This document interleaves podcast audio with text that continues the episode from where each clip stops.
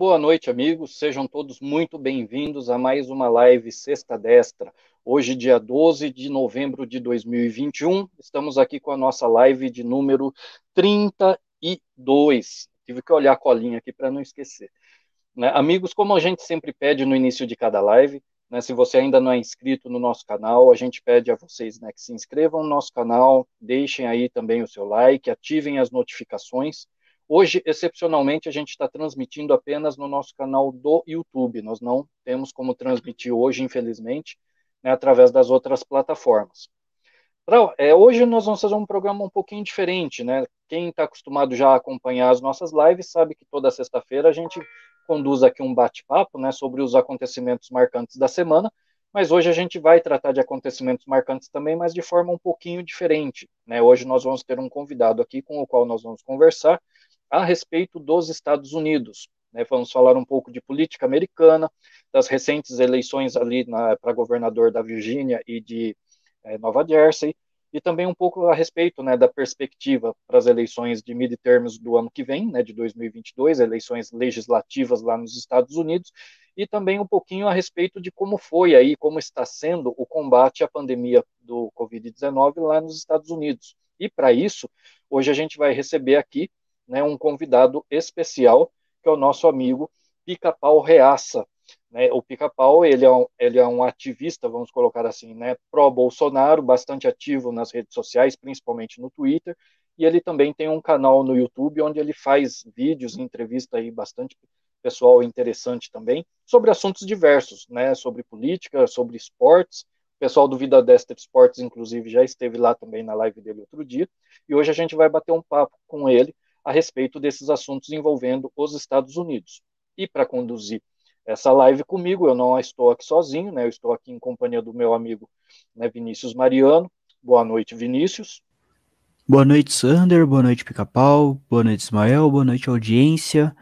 É um prazer estar aqui com vocês mais uma vez. É, boa noite também para o meu tio Eduardo Mariano que está assistindo a gente. Foi o primeiro aí é, a comentar na live. Maravilha. Boa noite também, Ismael. Boa noite, Sander. Boa noite, Vinícius. Nosso amigo aí também, Pica-Pau. Prazer estar com todos vocês aí. E vamos lá. E é claro, né, as boas-vindas ao nosso amigo, ao nosso convidado de hoje, né, o Pica-Pau. Boa noite, Pica-Pau. Seja muito bem-vindo e muito obrigado por dispor aí do seu tempo para estar tá batendo um papo aqui com a gente. Então, boa noite a todos. Antes de mais nada, obrigado aí por, por me ajudarem com o horário, né? Para aqueles que não, não sabem, né? No, no, nos Estados Unidos, o, o, horário de verão que chama horário, fazendo a tradução literal, seria horário para aproveitar a luz do sol, né? Porque vai do finalzinho do inverno, ele vai do da, da segundo sábado de março até o primeiro sábado de novembro. Então ele acabou semana passada, né? Eu trabalho até 5 e meia da tarde do meu horário Nessa sexta já é sete e meia da noite, então agradeço aí a flexibilidade que vocês tiveram para a gente poder começar, para vocês começarem a live um pouco mais tarde para poder participar. É, boa noite, Sander. Boa noite, Vinícius. Boa noite, Ismael. Prazer em vê-lo, Ismael. Vinícius e o Sander eu já tinha visto na, em lives passadas do Vida Destra. O Sander participou né, dessa live de esportes aí que foi bastante divertida no meu canal. Certamente vão fazer outras, porque eu sou muito fã do trabalho. Eu acho que a gente tem que ocupar todos os espaços, né? E o espaço esportivo está muito ocupado pela lacração, então o trabalho do Vida Destra Esportes, é, o trabalho do Vida Destra é sensacional e do Vida Destra Esportes em particular é sensacional. Boa noite a vocês que estão nos assistindo e, e, e obrigado pela audiência também. Bater um papo sobre as eleições aqui dos Estados Unidos é que é uma coisa bem diferente para a gente que é brasileiro até entender e, e, e, por favor, não ache que eu sou especialista em eleições americanas, entendeu? Porque isso eu acho que nem os americanos são. é muito complicado. É uma coisa muito interessante que eu gosto muito daqui: os Estados Unidos é extremamente federalista, né? Só que isso faz com que fique muito difícil para explicar assim. Como eleição dos Estados Unidos para governador? A resposta é depende do estado. Como eleição depende, tudo é depende do estado. E aí vai baixando os níveis, vai ter eleição que vai depender do condado, vai depender da cidade, vai depender se é cidade, se, e aí tem as palavras diferentes em inglês, se é, se é township, ou municipality. Cara, são muitos detalhes. E tem um que eu vou falar aqui claramente para vocês, até para se alguém perguntar, quiser me perguntar mais tarde. Pica-pau, o que é um freehold? Eu vou dizer, eu não tenho a menor ideia. Até hoje eu não consegui achar alguém que me explicasse o que, que, que de acho o tal do county freehold faz. Acho que é só um cargo que o cara ganha do dinheiro e não faz nada. Mas tudo bem, não faço a menor ideia. Enfim. Mas espero ter um papo bem agradável com vocês e tal, né? Porque os acontecimentos da eleição foi muito interessante. Muito, muito interessante o que aconteceu né, nessa midterms. Foi surpreendente para a grande mídia, antes de mais nada. Não, é... é... interessante, pica-pau, sabe? É só, te, desculpa te interromper rapidinho, né? Mas eu acho interessante você colocar que não é um especialista, porque na verdade de especialistas, eu não sei o resto da audiência, mas eu já por aqui de, de, especialistas, né? É preferível conversar com pessoas do povo, gente comum como você, por exemplo, que está vivendo o dia a dia das coisas, né? E, é mais, e é, eu acredito que a, a, sua vivência vai nos trazer uma informação muito mais é, fidedigna do que de um especialista, porque especialista normalmente vai trazer já a coisa toda envelopada, né? E, e é justamente o que nós não queremos. Nós queremos uma informação né, próxima da realidade. E só quem está próximo ali das ruas ou quem está vivendo nos Estados Unidos sem ser um especialista, mas levando um dia a dia normal de uma pessoa normal, enfrentando as dificuldades normais, acho que só esse tipo de pessoa que poderia trazer esse tipo de análise para a gente. Né? Então eu acredito que nessa parte vai ser bastante, bastante interessante aí tudo o que você tem para passar para nós. Só que é, não sou eu que vou, como eu falei, né, estava é, falando em off aqui, não sou eu que vou fazer as perguntas hoje, hoje eu vou ficar aqui mais na, na, na assistência e na moderação aqui, mas é, é, eu queria ver com os meus amigos aqui, eu, eu, não sei quem vai começar perguntando, Vinícius ou Ismael, vocês, entre vocês aí, mas vamos começar já mandando alguma coisa aí para o Pica-Pau esclarecer para nós, então. É, eu posso Nessa. começar? Por favor, Vinícius. É, então, acho que vai ser até uma pergunta um tanto quanto introdutória, que é o seguinte, é, Pica-Pau. O Phil Murphy, que era o governador de Nova Jersey, ele foi reeleito agora em novembro de 2021, mesmo com o estado sendo o terceiro é, com mais mortos por um milhão de habitantes é, por Covid-19, né?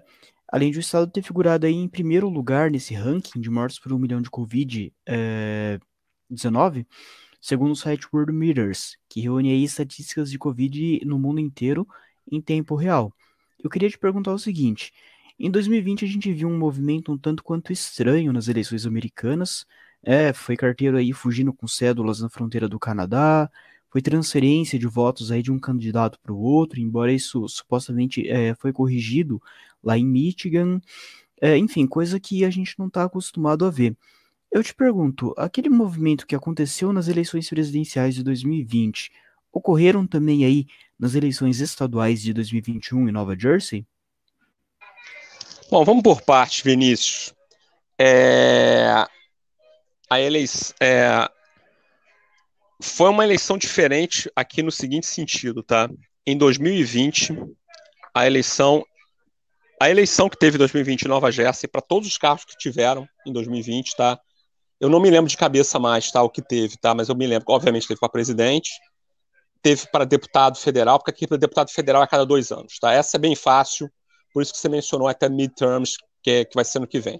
Deputado federal é uma das poucas constâncias que você tem nos Estados Unidos em termos de política, é o mandato de um deputado federal é dois anos, eleição para é, deputado federal são nos anos pares em todos os estados.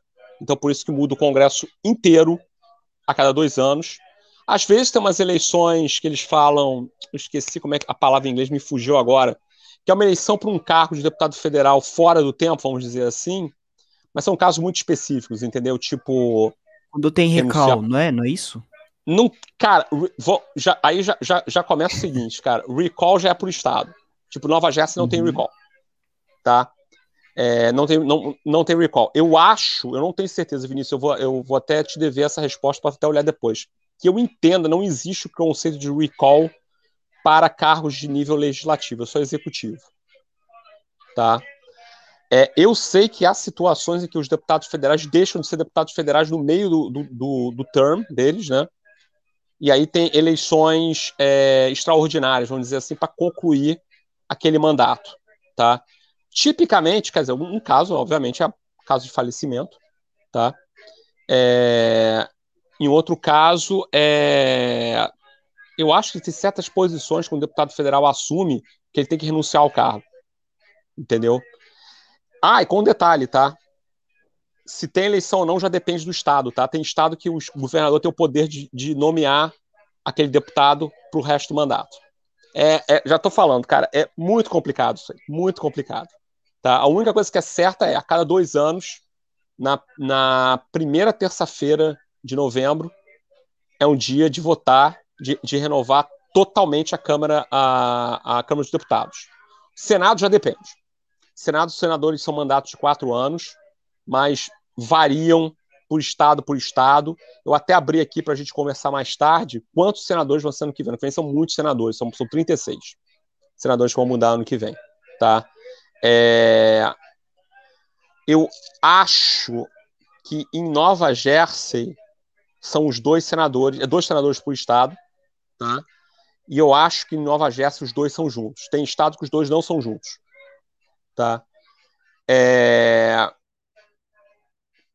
Então, voltando agora à sua pergunta, Vinícius, a questão. Em 2020, a eleição em Nova Jersey foi 100% pelo correio. Tá? Você tinha que ter. Eram exceções para você ir votar na hora, tá? Época da a, a da pandemia. Esse ano foi uma eleição que você podia. Esse ano, pela primeira vez em Nova Jersey, houve o conceito da eleição antecipada, né? Que é aquela eleição que eles botam as. E agora a gente pode até falar sobre isso, tá? Sobre a máquina eleitoral que, que foi usada na eleição aqui em Nova Jersey. É, eles botaram umas, umas cabines de votação por, por duas semanas. É, botaram cabines de votação é, é, em, em, alguns lugares, tá? Por, acho, acho que era uma por condado, dependia do condado. Eu sei, que, eu sei que no meu condado era uma só, tá? É... E teve eleição pelo correio também, tá? Eu, eu, eu cheguei a receber, eu cheguei a receber um, um, uma pergunta, na verdade, né? Era você quer votar pelo correio? Sim ou não? Se sim, a gente vai te mandar a célula. Como eu não respondi, eu fui votar lá na hora entendeu? Eu nem sabia da tal da, da eleição antecipada, que foi uma novidade para Nova Jersey, mas já, é, se eu soubesse, teria sido melhor, cara, porque eu, eu fiquei mais de uma hora na fila para votar na, no, no, dia da eleição, que foi, cara, eu vou te falar, foi a maior fila que eu peguei para votar em Nova Jersey. É, é só um bem. parênteses que se isso acontecesse aqui no Brasil, é, eu tenho certeza que a maioria do povo desistiria de votar e pagaria a multa. Aí só Deus sabe é, quais seriam os resultados das eleições aqui, né? Se a galera tivesse que aguardar mais de uma hora na fila. Olha, eu vou te falar uma coisa. Eu, eu, eu morei, eu votei no Brasil nos anos 90, tá? Enquanto eu tinha 18 anos, até eu vim para cá em 99. É, eu, a primeira eleição que eu votei, eu peguei mais de uma hora de fila porque Vamos contar um caos rapidinho. Eu votei numa eu votava numa sessão eleitoral que tinha muitos idosos. E era um dia de praia bonito. Eu falei, ah, vou votar, vou votar logo para ir para praia, né? Pra quê, cara? Fiquei uma fila do cacete para votar. Aí eu aprendi a minha lição. Dali para frente eu ia para praia. Eu voltava antes, antes de fechar, porque aí quatro e meia da tarde estava lá os mesários jogando carta, fazendo hora para dar cinco horas, entendeu? É... Agora, aqui, cara, o comentário que você falou que é interessante, que tem que lembrar que não é obrigado, né? Eu fui votar porque eu quis. E uma coisa que me chamou muita atenção, Vinícius, foi. Eu nunca vi tanta gente na eleição. Aqui. Olha, a única outra eleição que eu vi muita, é, tanta gente na minha sessão eleitoral indo votar foi a primeira vez que o Obama foi candidato. Eu, morava, eu moro na, morava ainda na mesma cidade, morava numa, parte diferente da cidade. A parte que eu morava da cidade era mais, era, assim, vamos dizer, tem muito mais indiano, tá? Era mais de. Eu não, eu não sei se já chegou a mais de 50% da população, mas certamente era, era a maior representatividade entre, a, tipo, vamos dizer, todos os tipos de raças e, e que, que, que, existem, tá? Naquela parte da, da cidade que eu moro. É, e todo ano que eu ia votar, cara, na, naquela, naquela parte da cidade, era tranquilo, entendeu? Eu ia votar qualquer hora, era vazio, não tinha ninguém, entendeu? Mesmo eleição presidencial, a primeira eleição do Obama, eu tive a noção de quantos negros votar, é, existiam naquela minha parte da cidade. Eu nunca, eu não sabia. Eu, eu vi porque eu vi na, na, na, na fila é, na sessão eleitoral que eu fui, né? E aqui em New Jersey, só abrindo um parênteses, mais um parênteses rápido, tipicamente você vota numa escola. Aqui, tá? Eu voto na, na, na middle school aqui, da, perto da minha casa. É, fora essa eleição do Obama, cara, mesmo eleições presidenciais, tipicamente eu vou votar tranquilo. É, mesmo a de 2016, tá? Mesmo a de 2016. Dessa vez, eu fiquei surpreso com a quantidade de pessoas que estavam lá é, para votar e, e, e, continuaram chegando até, até o momento de fechamento. Tempos depois eu descobri que houve um problema em Nova Jersey com as máquinas eleitorais, com as máquinas que foram usadas pela primeira vez no começo da manhã. Eu estava muito ocupado naquele dia, eu só pude votar à noite após o meu trabalho. Eu queria ter votado durante o dia e não pude. Mas eu descobri que, apesar da sessão eleitoral abrir às seis da manhã, parece que só a partir das dez e meia a máquina passou a funcionar. A máquina não estava funcionando. Eu acho que, é, não, eu acho, eu acho que não, era, de, não era nem uma questão de fraude, eu acho que era mais as pessoas não saberem, não conhecerem a máquina. Tá? Não era não da Smartmatic como... ou algo parecido assim. Não, né? então, eu acho que sim, sabia. então, então, agora eu vou, então agora eu vou, vou, vou, vou concluir a pergunta do, do, do, Vinícius, que eu já fui muito longe, né? É, e acabei não respondendo. Depois a gente pode começar sobre a máquina. É, para resumir, é o voto, foi, foi, o voto impresso auditável, tá? E eu vou te explicar depois como foi, foi muito interessante. É, Vinícius, eu fiquei muito surpreso com a participação das pessoas e aquilo me indicou que tinha alguma coisa diferente nessa eleição, sabe? E qual foi a diferença no final das contas? Eu moro num estado que registrados, você quando se registra para votar, você pode, é uma opção sua, registrar como democrata, como republicano ou como independente eu sou eu tomei a opção de registrar por independente desde sempre, tá? Apesar de só ter votado praticamente mesmo antes de tomar a minha red pill, eu estava votando republicano direto. Depois da red pill, então, aí que foi mesmo, tá? É... Tem um milhão de tem, tem um milhão de democratas a mais do que republicanos registrados em Nova Jersey, tá? Então, vamos dizer assim, se todos os democratas forem votar e todos os republicanos forem votar, acho que a quantidade de dependentes em Nova Jersey não é tão grande assim para fazer diferença. Os democratas vão levar sempre. Tá? Se votarem no seu partido, vamos dizer assim. Tá? E qual foi o resultado que a gente viu? Uma eleição extremamente apertada, que foi ganha por. Não, não sei quanto está o, o, final, não sei se já certificaram a eleição, tá? É, mas estava na casa de tipo 20 mil votos, para um estado que tem, entendeu? acho que teve, ultimamente que eu tinha visto, tinha tido mais de 2 milhões e meio de, de votos. Entendeu? Foi uma eleição extremamente apertada. E o que, o que chamou a atenção foi que eu acho que as pessoas realmente, cara, estão vendo que o desastre que está a administração Biden, tá? E falaram, não dá. Entendeu? Não dá. É, vamos, no mínimo, entendeu? Vamos dar uma. uma, uma vamos mostrar para esse, esse Phil Murphy que não é por aí. Entendeu? E uma das coisas que eu já sei, Vinícius, que, que, que foi que é, um, que é um fato que, que fez mudar muita coisa aqui em Nova Jersey, em, em resultados até surpreendentes que tiveram a nível estadual, que depois eu comento, é que as grandes cidades é, de Nova Jersey, né, que são Newark, Camden e Trenton, que tem uma população negra que tende a votar democrata muito grande, os negros simplesmente não foram votar não estou dizendo 100%, mas assim, em números expressivos, foi uma participação muito baixa deles.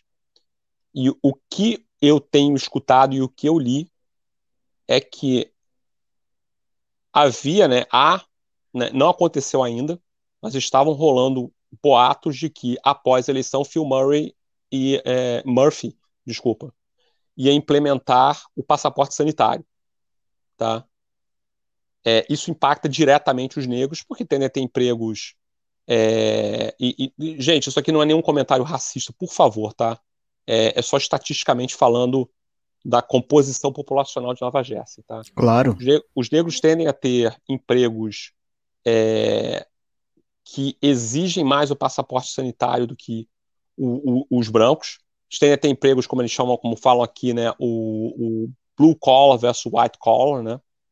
que é o trabalhador é o trabalhador mais braçal, e que eles, sim, impacta muito mais para eles o passaporte sanitário e que então, para eles, por exemplo, home office não é uma opção para quem trabalha, entendeu? Quem trabalha na fábrica, quem trabalha, entendeu? No chão de fábrica, quem trabalha no setor de serviços, entendeu? Home office é uma opção para mim, entendeu? Que trabalho num setor de serviços que, que dá para suportar todos os meus clientes de casa, tá? É, e, que, e, e, voltando ao ponto, os negros não não curtem o passaporte sanitário, entendeu? Que sabem que vão impactar eles. Então eles simplesmente não foram votar. Aí o resultado foi esse que você viu. E a gente pode comentar também, se vocês quiserem, resultados mais regionais a nível estadual de mudanças significativas que tiveram em New Jersey, mesmo com a vitória democrata para governador. E uma coisa interessante para te falar, Vinícius, é que mesmo com esse todo esse é, cenário que eu falei, né, foi o primeiro governador reele democrata reeleito desde 1976. Sendo que republicanos tiveram vários que foram reeleitos. Tudo bem que um, dele, um desses democratas que não foi reeleito foi o que renunciou porque contou uma historinha dizendo que renunciava porque ele era gay e tinha um casamento de fachada. E na verdade o que consta é que ele renunciou porque iam pegar ele num escândalo de corrupção e ele saiu fora primeiro. Tá? Ele resolveu assumir o caso que ele tinha com o amante dele. Entendeu? Esse cara sumiu da circulação da política aqui. Maravilha. É, só a título de comparação, rapidamente, antes de passar a palavra aí para o Sander e para o Ismael, é, a diferença entre o Phil Murphy e o Ciatarelli né, foi de 72.628 votos, tá? Aqui, só para vocês terem uma ideia, em São Paulo, a última eleição ela foi bem acirrada também para governador, e o João Dória ele venceu por uma diferença de 741 mil votos. Tá? É, no caso, venceu o adversário Márcio França. Então a gente vê que em ambos os placares aí foi bem apertado. É, Nova Jersey eu imagino que tenha menos população do que São Paulo. Então foi até uma coisa mais acirrada, né? Porque, nossa, foi por pouco, 72 mil votos apenas. É, Sander pode prosseguir.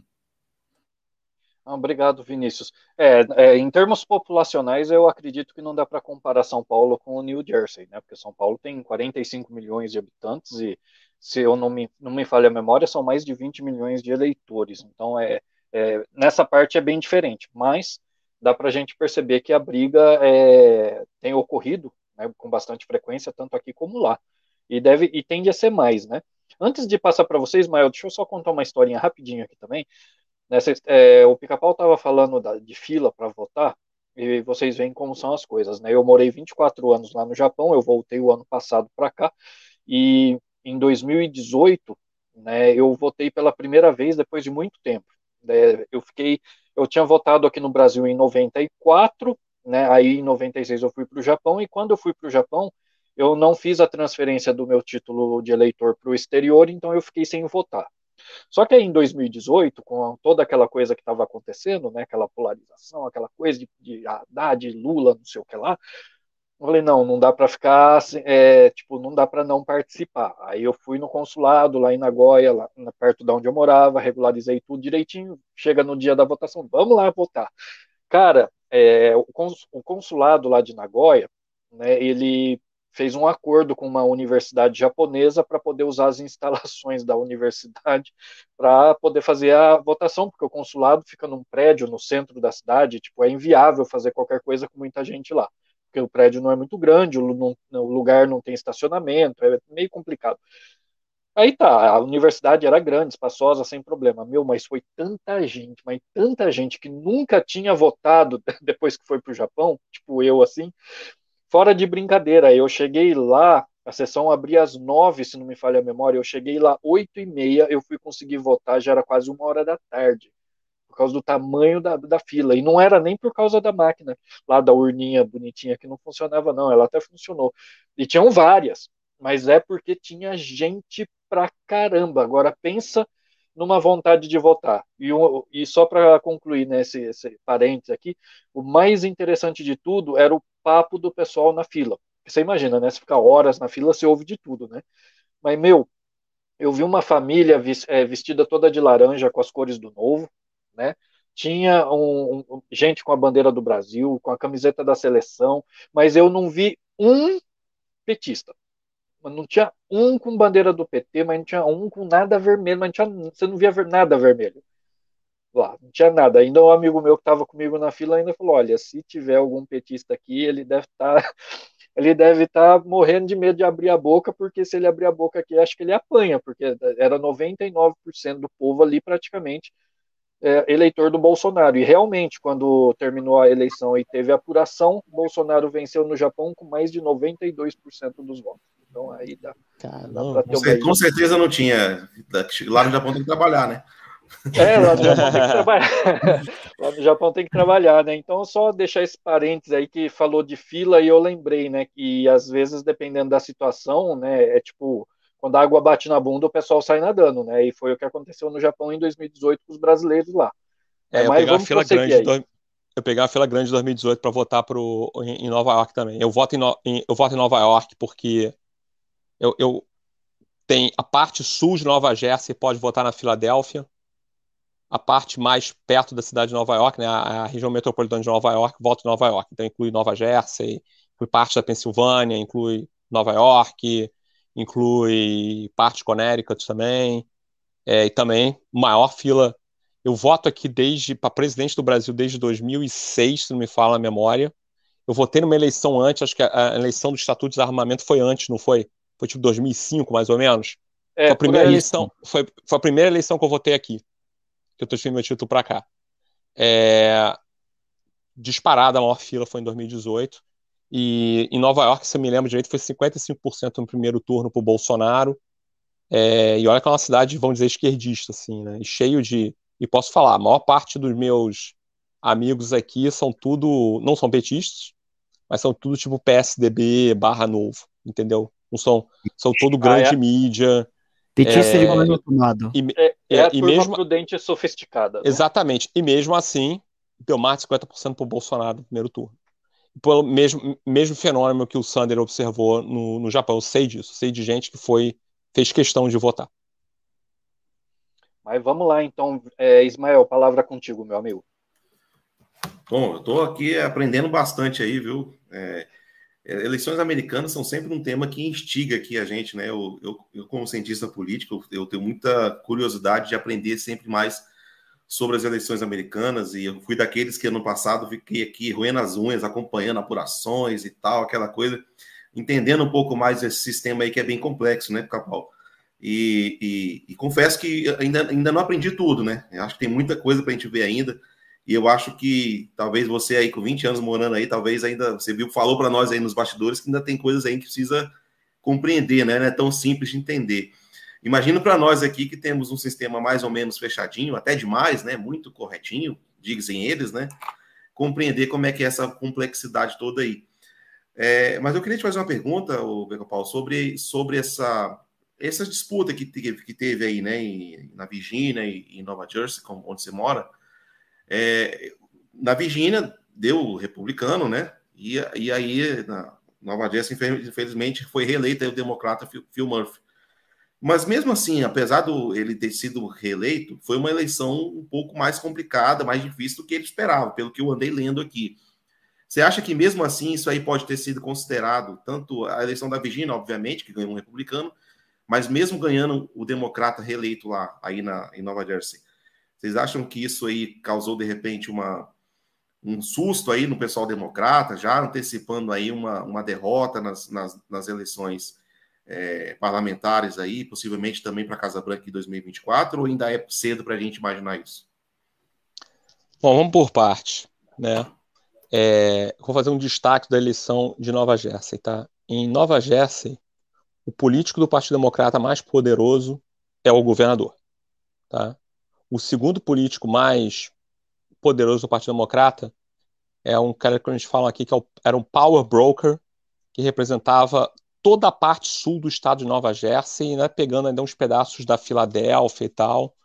O cara é em Nova Jersey, e agora de novo vou voltar ao, ao ponto, né? Em Nova Jersey assim não significa que todos os estados é assim.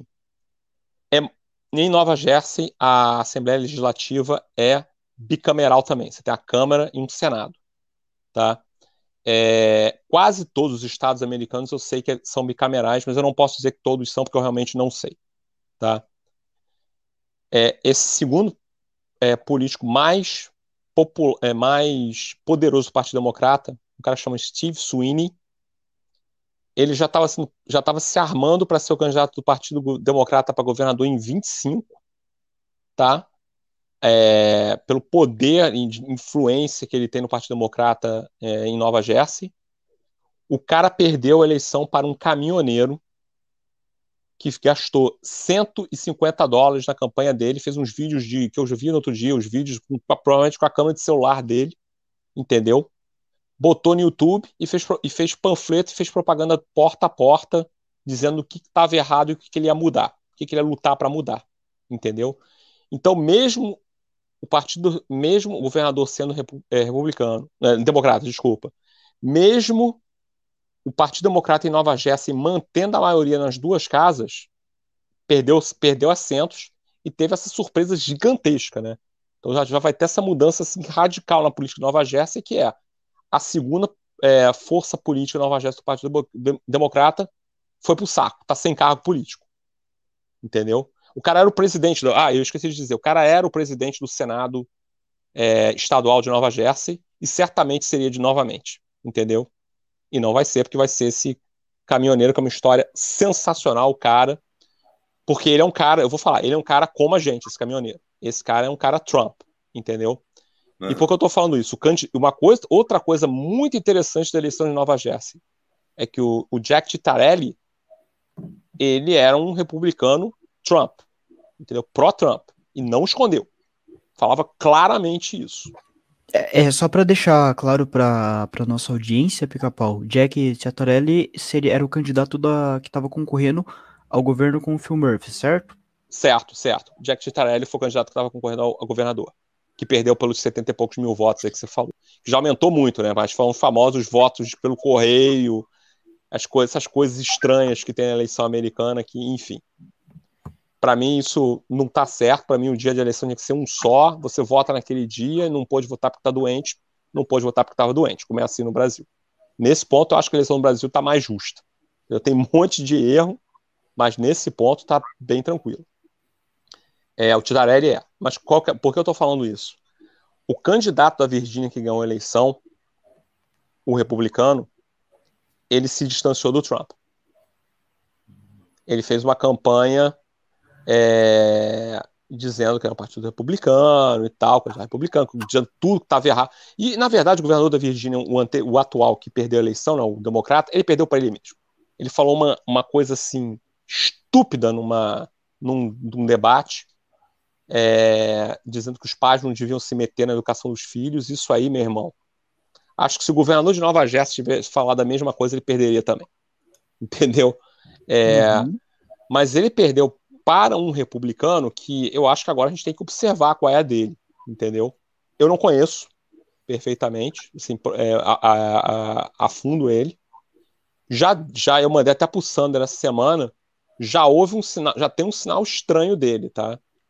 Ele já nomeou uma mulher para fazer parte da equipe de transição dele, que é a favor da tal da teoria do como é que é do Critical Race Theory? Critical Race Theory, né?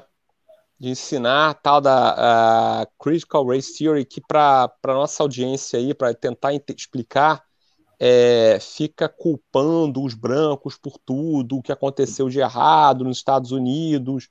É, aquelas, é aquele coitadismo e vitimismo esquerdista, entendeu? É a história da dívida é histórica, aquele... né? É, a dívida Isso. histórica, entre outras coisas entendeu? Isso Sim. que eu ia falar, inclusive, é, é, isso aí tem a ver com aquele tweet que você me mandou, não tem, o, o Pica-Pau? Esse tema? Sim, é essa pessoa que eu mandei.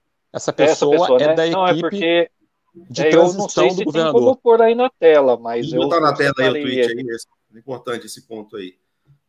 Nossa produção porque... sempre atenta aí, pode colocar. É, porque eu mandei o link que você me mandou, eu passei, deixei separado para colocar. Eu não sei se Hoje dá para pôr na tela, esse é o problema, porque o, a gente está com software limitado hoje. Eu não sei se, Entendi. se, se dá para compartilhar ou não, mas se der, daqui a pouco o pessoal põe na tela para nós aí o, o, o, tweet que você mandou. Mas pode prosseguir, desculpa então. Não, é, é, é justo, é, tá, tá, tô vendo que tá entrando aí, entendeu? Olha só, é uma pessoa é, que deu demonstrações já no passado de, é, de dar apoio. Ah, ela falou umas, boba, umas bobagens também do da morte daquele James Floyd, né? do George Floyd. Ah, então é um republicano nem tão assim. É, pois é, nós vamos ter que. É isso que eu falei. Assim, né? Vamos observar, entendeu? É, a gente estava conversando nos bastidores, acho que é interessante falar isso para nossa para a sua audiência aí também. É, o Partido Democrata é a esquerda. Tá? O Partido Democrata tem a esquerda PSOL. Ó, tá vendo? Isso aí é declarações dessa mulher que é parte da, do, gabinete, do gabinete de transição do novo governador republicano da Virgínia. E foi ele que escolheu ela. Entendeu? Olha isso. Olha, olha esse tweet dela. Enquanto isso, você tem a vice-governadora, que é uma negra, e a vice-governadora foi eleita, que é uma negra, é, de família militar, espetacular a mulher. Fantástica. Entendeu? É, por que, ela não está sendo falada nem na grande mídia, nem aqui, nem aí?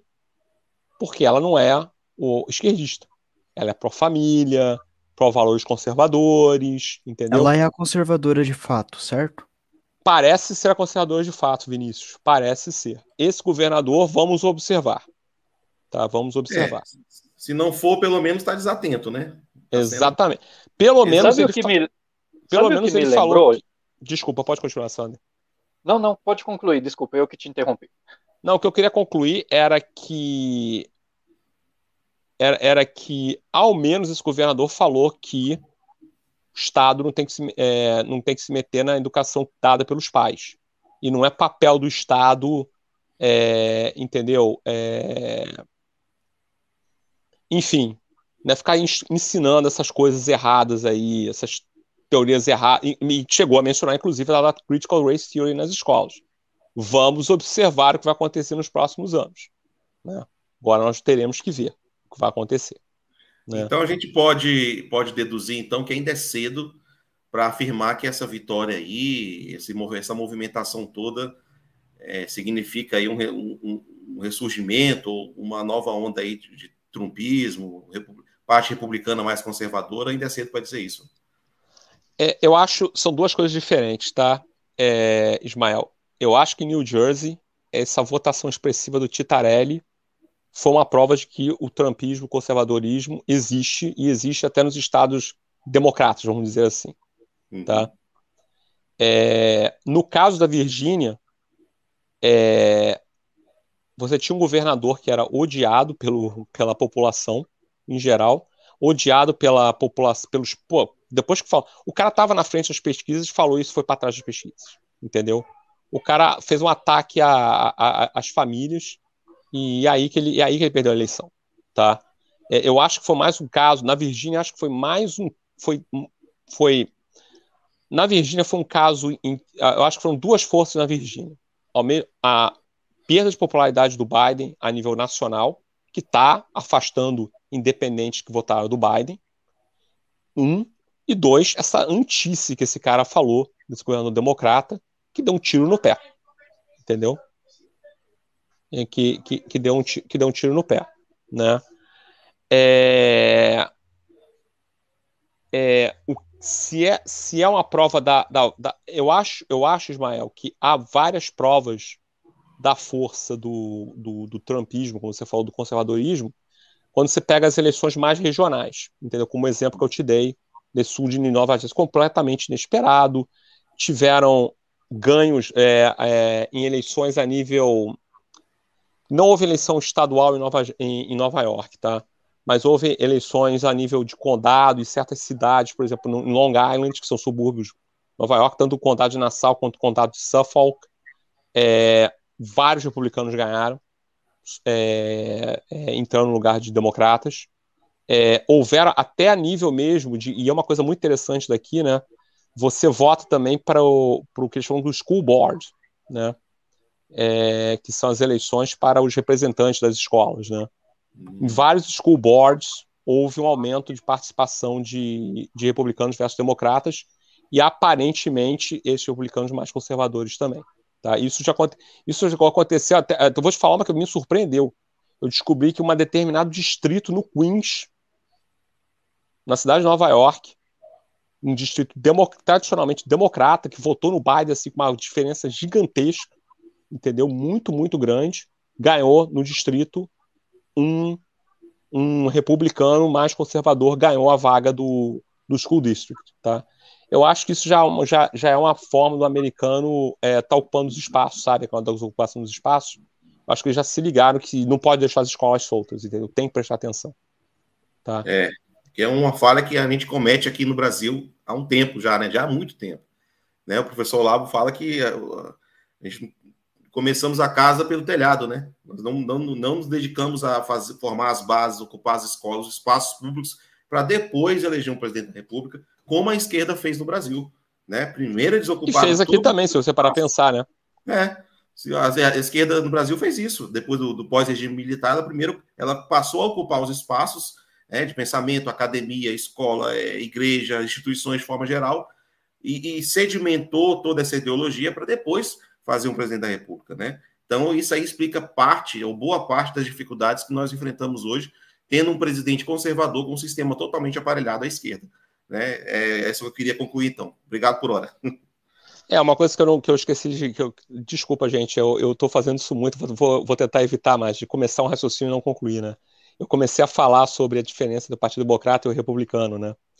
É que o Partido Democrata, eu te diria que pega, ele pega do PSOL ou até mesmo do tal do PCO, se você quiser pegar o mais esquerda possível que tiver no Brasil, não sei qual é o mais esquerda possível, ele vai, eu te diria, vai até uma parte do PSDB, entendeu?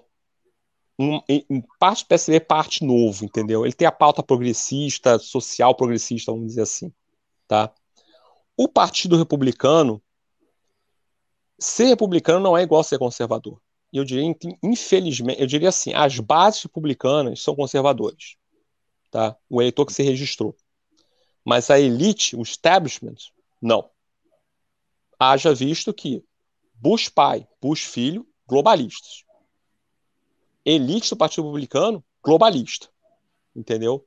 Eu te diria que ali, o, o, o Vinícius estava falando antes da gente começar a live, né, que ele estava dando uma ideia que talvez seria o centrão e, e, e a direita, é difícil de dizer, Vinícius. Eu acho que tem, tem o fisiológico, sim, e tem o fisiológico dos dois lados, obviamente, tá? Mas eu diria que é aquele que, que é um estado menor, quer dizer, que é, que é menos imposto, tá? Mas não é que ele quer um estado menor, ele quer menos imposto. Ele não necessariamente. Aí, aí se quer o estado menor ou não depende, tá? Porque, por exemplo, o, o, o, Bush filho aumentou pra cacete o estado pós 11 é, de setembro tá? É difícil dizer, é, fazer, fazer, acho que talvez a analogia seria um, um partido, o DEM, entendeu? E, e, aí os conservadores, sim, tá? Que tem alguns, sim, tá? Uma estrela que tem aqui, você deve conhecer ele, bem, Vinícius, você que se acompanha bastante a política americana, né? É o governador da Flórida. É, eu ia falar dele justamente na próxima pergunta, mas pode, pode continuar. Mas, não, pode, pode fazer a pergunta, então. Eu só queria fazer esse comentário. Né? Esse sim, esse seria um mais conservador, né? Sim, é, é justamente, eu ia comentar, Pica-Pau, o, o seguinte, sobre o fato, né, de o ex-governador da Virgínia, que é o Ralph Norton, eu não sei se o, se o governador que venceu já assumiu, mas é trabalhando aí com o governador Ralph Norton, que era democrata, né, ele ter dito aí que os pais não devem se meter na educação dos filhos, tudo isso começou quando, é, vão vendo como o, o pepino que aconteceu. É, um adolescente entrou em um banheiro feminino do colégio Stone Bright High School, no condado de London, e estuprou uma menina, uma menina adolescente. Detalhe, é, esse adolescente que entrou lá, ele usava saia e ele alegava ser um transexual, né? No caso, ser mulher.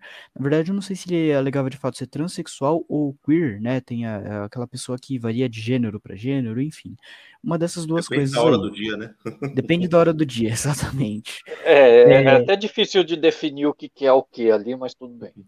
Exato, eu mencionei mais pra gente não levar nenhum gancho do YouTube por misgendering, né? Que eu sei que, que essas é. coisas acontecem, mas enfim.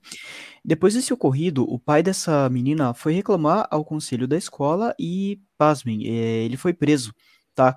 É, porque ele se exaltou após um membro do conselho dizer que o estupro não tinha acontecido. E detalhe, depois de, de uma investigação, descobriram é, em e-mails do superintendente do conselho que os membros sabiam sim desse caso de estupro e de outros casos de assédio que tinham acontecido por uma situação é, semelhante a isso. Paralelo a todo esse caso, o procurador-geral eh, dos Estados Unidos indicado pelo Biden, que é o Merrick Garland, ele colocou o FBI na cola de pais que estavam cobrando os conselhos é, das escolas sobre esses assuntos. Só um outro, voltando um pouquinho no tempo também, o Merrick Garland ele foi indicado pelo Barack Obama para ser ministro da Suprema Corte dos Estados Unidos no final do mandato do Obama. Só que, no final do mandato do Obama, é, Pica-Pau me, me corrija se eu estiver errado, o Senado ele já era dominado por republicanos. Então, o que, que os republicanos fizeram? O Trump tinha ganhado as eleições e eles falaram: ah, ah, ah vocês não vão é, indicar um ministro. E aí a indicação do Merrick Garland acabou caducando. Isso permitiu que o Trump indicasse posteriormente, em 2017, se eu não me engano, o ministro Neil Gorsuch, né, que foi uma das, uma das primeiras indicações do presidente Trump para a Suprema Corte, uma das três. É, aproveitando que a gente entrou nesse assunto aí, né, de partido republicano, partido democrata, é, e que você mencionou corretamente, né, que nem todo republicano é de fato um conservador, nem não é de fato uma pessoa de direita, eu queria te perguntar quem seriam hoje os republicanos é, que são conservadores? E a gente poderia considerar aí o governador da Flórida, Ron DeSantis, como uma esperança aí para o conservadorismo republicano americano? É, eu acho que você é, está certo em relação a caducar o Merrick Gar, é, Garrick, a, a, nomeação dele foi exatamente isso que você descreveu perfeitamente. O, o, Senado histórico, o, o, cenário histórico foi isso mesmo que aconteceu. Tá? É, voltando agora a voltando agora a, sua pergunta, quem seriam esses conservadores? Você tem um, um, você tem um que é na economia libertário e mas nos costumes ele é bastante conservador, que é o, o Rand Paul, filho do Ron Paul, né? O Ron Paul era um tradicional conservador, mas também libertário na economia. Tá? Bem, as na economia são bem diferentes. Né? É, é muito falado no o Ted Cruz, né, como um conservador americano. Eu vou falar uma coisa para vocês. Na campanha eleitoral de 2016, né, na, nas primárias, eu achei ele muito duas caras. Tá? É, porque ele começou como um dos outsiders, né? na, naquela primária é, que acabou escolhendo o Trump no final, mas no final ficou só ele e o Trump.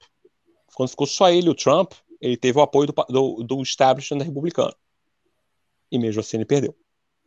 Então, é, usualmente, conservador, usualmente do nosso lado, principalmente na pauta, por exemplo, da pauta de Cuba, nossa, sem, sem dúvidas, entendeu?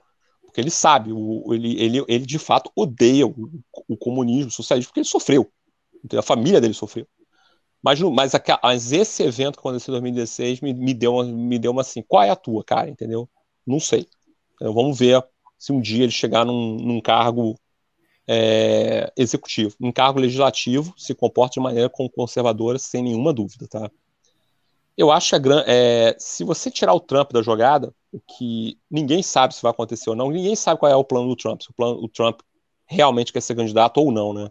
Acho que um pouco pela idade dele, né? É... O Ron DeSantis é, é, eu acho assim, se não houver o Trump, o, no, o nome mais falado seria o do Ron DeSantis, que ele de fato, né, cara, tá fazendo uma, um, um, principalmente na pandemia, ele fez um trabalho na Flórida extraordinário, entendeu? O que, que ele fez? No começo, cara, vamos ser sinceros, acho que ninguém sabia o que era, certo? Ficou todo mundo com receio, né, do que estava acontecendo.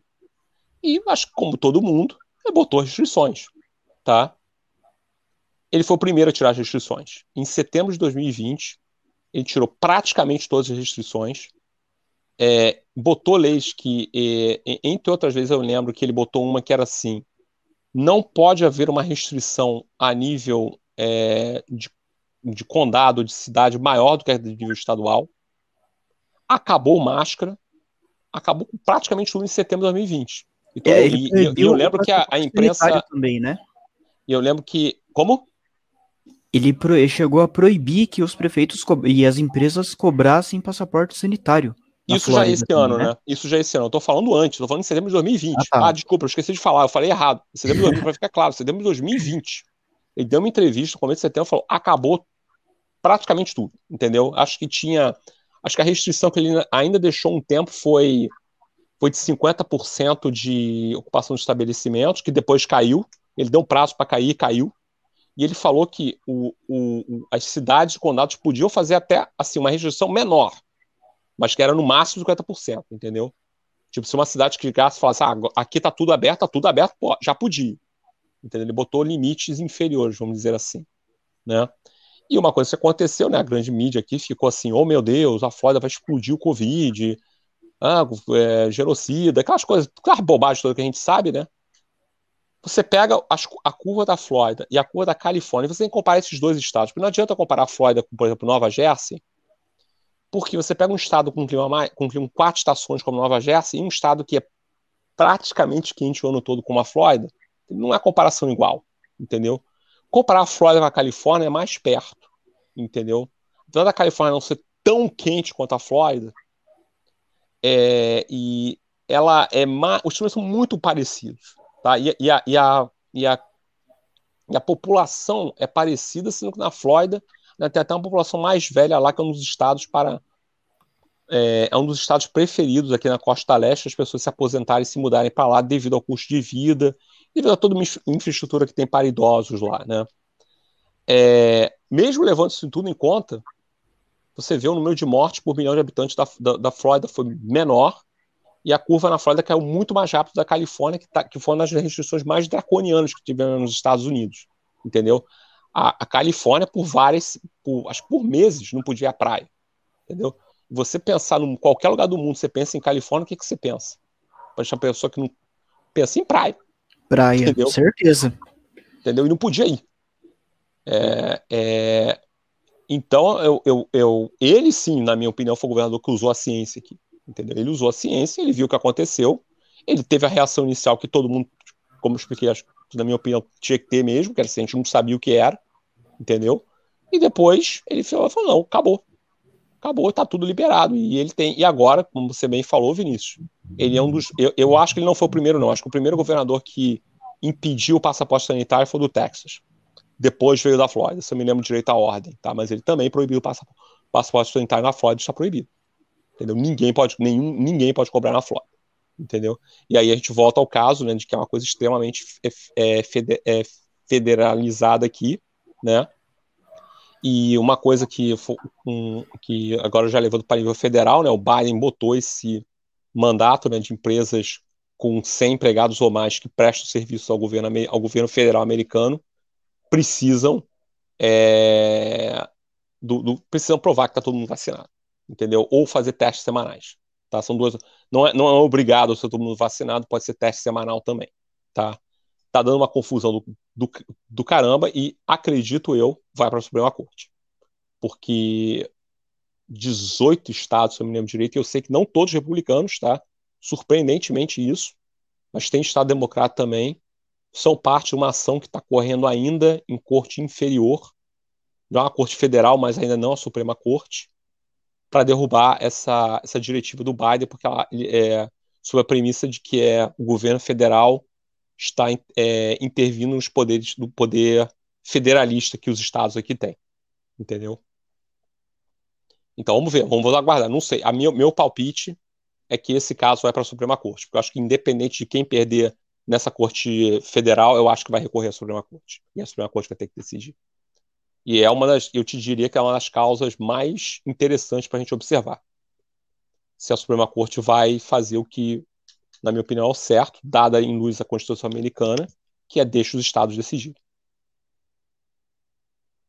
É, eu espero que a Suprema Corte Americana continue fazendo o trabalho que vem fazendo, porque nem de longe dá para comparar a Suprema Corte americana com a Suprema Corte de um certo país latino-americano que fala língua portuguesa. Olha.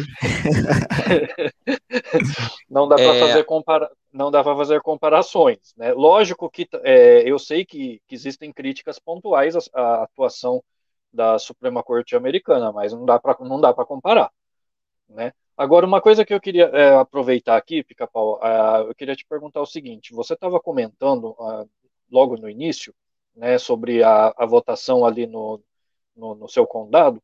a, em relação à ausência do, da comunidade negra né, na, nas eleições. Né? O pessoal, é, pelo que eu entendi do que você falou, o pessoal meio que se absteve de votar por causa de algumas é, de, pelo que eu entendi, é por causa do temor de que o, o se o governador é, fosse reeleito, ele fosse implementar justamente essa questão do passaporte sanitário, né, que está sendo tratado agora.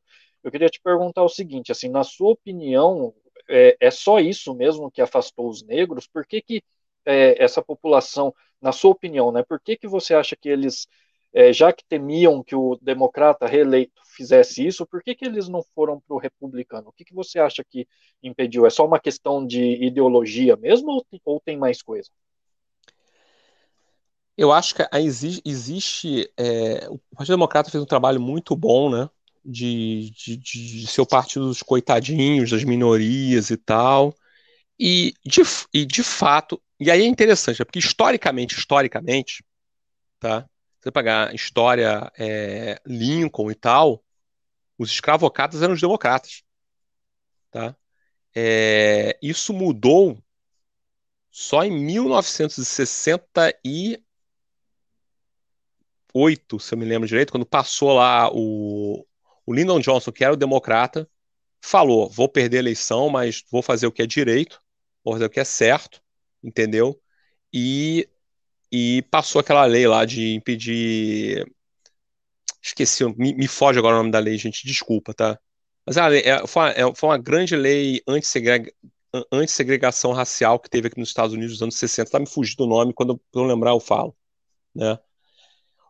Houve, de fato, o que aconteceu foram que vários democratas, principalmente do Sul, tá, na, na, naqueles anos 60, migraram para o Partido Republicano porque achavam que o Partido Democrata tinha traído, é, entendeu? Os ideais racistas. E aí vou ser bem claro, os ideais racistas daquele, daquele pessoal específico daquela época, tá? É, isso, isso de fato, isso de, de fato aconteceu. Eu não vou passar o, o é, é, jogar sujeira por baixo do tapete aí não, porque não, entendeu? A gente não estaria falando a verdade para as pessoas que estão nos assistindo, né? Mas então, então isso, cara, isso é muito enraizado ainda, sabe? Ainda tem essa ideia de que o republicano é racista. A grande mídia conseguiu fazer esse trabalho, tá? E é, eu acho que é um trabalho de longo prazo que, que você vai começar a ver o que você está vendo, como eu falei, né? A vice-governadora da, da Virgínia, uma extraordinária, e é negra. E é republicana. Está sendo pouquíssimo falado, por quê? Porque ela é republicana. Ela é mais que republicana, ela é conservadora. Vou ser bem claro. Tá? Ela é pró-família, pró-armas e, e, por aí vai. Né? É, contra o aborto, contra a ideologia de gênero escola, todas essas coisas. Ela é realmente conservadora. Né? Eu acho que vai ser um trabalho de. É um trabalho que já está acontecendo. Já houve, desde 2016, um fenômeno que era o, os Blacks for Trump, né? E a, a, o, o Trump dobrou a votação dele de 2016 para 2020 entre a população negra, tá? É, então, mas, mas acho que ainda, o, o, respondendo a pergunta, ainda há esse preconceito que vai precisar de um tempo para mostrar que é, o, porque há, há, um certo preconceito de que acha que o republicano chega e corta todos todo tipo de programa social e acabou e você você que é um você com é uma pessoa mais humilde, mais sem chance de sobreviver, não vai ter assistência governamental mais nenhuma, entendeu? E vai vai estar tá fadada a morrer, vamos dizer assim, entendeu? Estou exagerando aqui um pouco, tá? Mas esse temor existe, tá? Então acho que por isso que eles não foram votar ao invés de votarem republicano, entendeu? Eu acho que ainda é um trabalho que é, vai precisar de um tempo para mostrar para esse tipo de pessoa que não, cara, o melhor é você ser livre, você não está dependendo de Estado para nada, é melhor você correr atrás, entendeu? Que se você correr atrás, você consegue. E tem expoentes, né, negros republicanos, assim, grandes, né? Você tem o Dr. Ben Carson, você, ah, essa vice-governadora da Virgínia tende a ser uma com, o tempo, né? Ela é relativamente nova na política. É, você tem o, o, West mesmo, deu várias declarações, deu para ficar baixo. É um cara extremamente popular, principalmente dos mais jovens, né? E ficou bem claro que ele odeia o Partido Democrata, entendeu? e outras ações aí que estão começando a mostrar negros assim, que não nem que são democratas, mas que são, que, que são republicanos, desculpa, mas que não estão gostando do que está acontecendo, como por exemplo, né, cara, você vê o Kyle Irving, né? Jogador de basquete, politicamente ninguém sabe o que ele é, ele não, não demonstra o que ele é, mas ele fala, ele, ele, e ah, com um detalhe interessante, ele é muçulmano, tá? É uma das principais estrelas da NBA atualmente. Ele não tá jogando esse ano porque em Nova York tem o passaporte sanitário. Ele joga no time que joga no Brooklyn, né, na, na, cidade de Nova York. Ele não pode jogar os jogos do time dele na, é, em casa. E fora, é, ele vai poder só jogar os jogos fora, boa parte, e não poder jogar os jogos em casa por causa do passaporte sanitário, né? E ele virou e falou: uma decisão minha, eu acho que eu não tem nada de política, mas eu acho que assim, eu não me sinto confortável com essa vacina, eu não quero tomar. Entendeu? E está sendo muito apoiado. Até foi interessante, muitos protestos. Eu vi, eu vi fotos de protestos em frente ao, ao Barclays Center, que é onde o, o Net joga, né? Gente do, do Black Lives Matter apoiando ele. Ele, Kyle Irving, porque ele é negro. Né? Então, uma coisa que vai ser muito interessante para a gente observar é como o que vai acontecer nessa relação passaporte sanitário e esse outro tipo de movimento social, como por exemplo um Black Lives Matter. Não sei a resposta. Tá? Eu acho que a gente vai, vai o, o, tempo vai nos dizer o que vai acontecer. Já houve outras situações também, tá? Houve uma situação de uma de uma senhora negra que foi que não pôde comer no, no restaurante Carmine's, que é um dos restaurantes mais famosos que tem na Times Square. Todo turista que vem aqui vai no Carmine's. É, se algum de vocês veio aqui, vocês devem saber qual é. Ele é bem perto da Broadway, tá? É famoso pelo tamanho das porções exageradas dele. Se você pega um, compra um prato, dá para comer quatro pessoas, entendeu? É... Mas essa negra não pôde comer lá porque ela não tinha o, o, o passaporte sanitário e a cidade de Nova York exige. Cara, deu a maior confusão e, e, eram, e, eram, e, eram, e, e, e eram três negros que estavam comendo. O, o, a ASLU já entrou com uma ação e a Ciro usualmente é democrata, vamos dizer assim, né? É uma, é uma entidade de direitos de, é, individuais, mas nesse caso ela está mostrando que, que, que, ela, na verdade, é a favor dos direitos individuais. Né? Então vamos ver.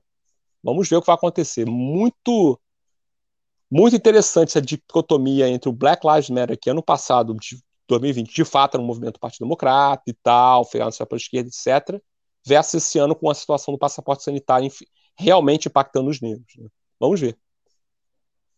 É, vamos ver como que vai ficar, né? O interessante de tudo que, eh, que foi comentado, né? Só para fazer um, um, comentário rápido, é, enquanto vocês estavam falando sobre a questão do da, daquele governador que fez a nomeação da, daquela senhora, né? Até foi colocado o tweet aí na, na tela. Eu achei interessante porque enquanto vocês explicavam, né, e conversavam a respeito, ué, caiu o pica-pau? O que aconteceu? Eu achei interessante que enquanto vocês é, comentavam sobre isso, eu me lembrei de uma situação similar, né, guardadas as devidas proporções, claro, mas uma situação similar que a gente viu aqui no Brasil, quando o Sérgio Moro, recém empossado ministro da Justiça, ele nomeou a Ilona Sabó. Não sei se vocês lembram de, desse, desse episódio. Perfeitamente. Essa história da, da, dessa nomeação estranha do governador me lembrou um pouco isso, né? Mas eu digo guardadas as proporções porque a gente sabe que o Moro, na verdade, nunca foi um conservador, né? Ele sempre teve ali uma postura mais progressista do que conservadora, né? Nem liberal, né? Ele sempre foi mais pro lado progressista, né? E outra coisa que, que me lembrou também foi é, agora nessa questão da propaganda né, feita pelo Partido Democrata, demonizando os republicanos, né? Me lembrou a, as eleições ali em 2014, quando a, a propaganda eleitoral do PT é, fez aquela demonização também, né? Tipo, nossa, se os, se, se os caras. Acho que foi em, foi em 2014. Eu não lembro agora se foi na de 2014 ou na de 2018, até fiquei em dúvida.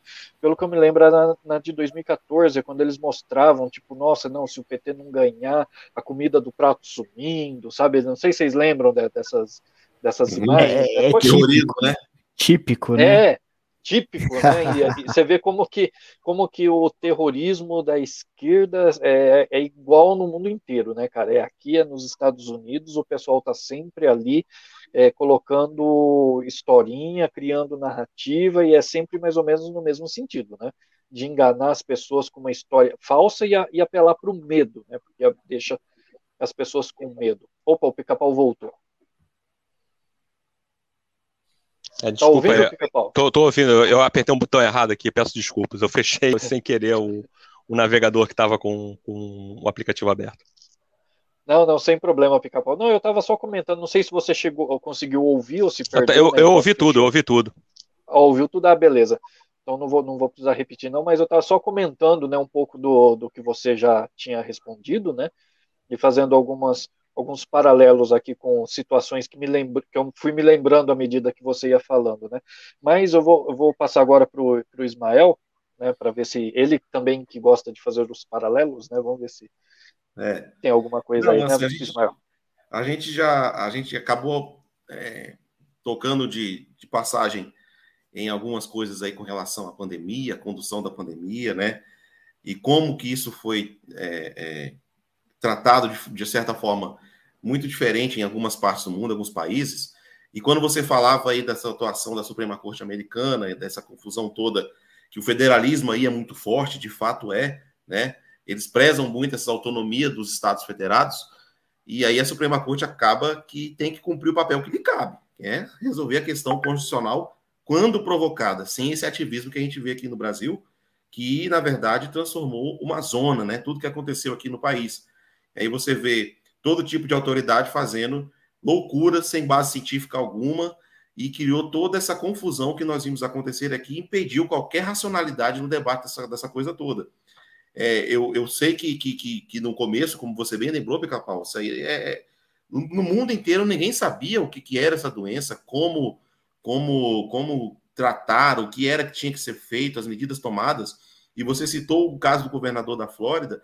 Eu me lembrei que aqui no Distrito Federal, é, e aí eu acho que de todos os governadores brasileiros, o, o, do DF foi também o que mais ou menos seguiu essa linha também.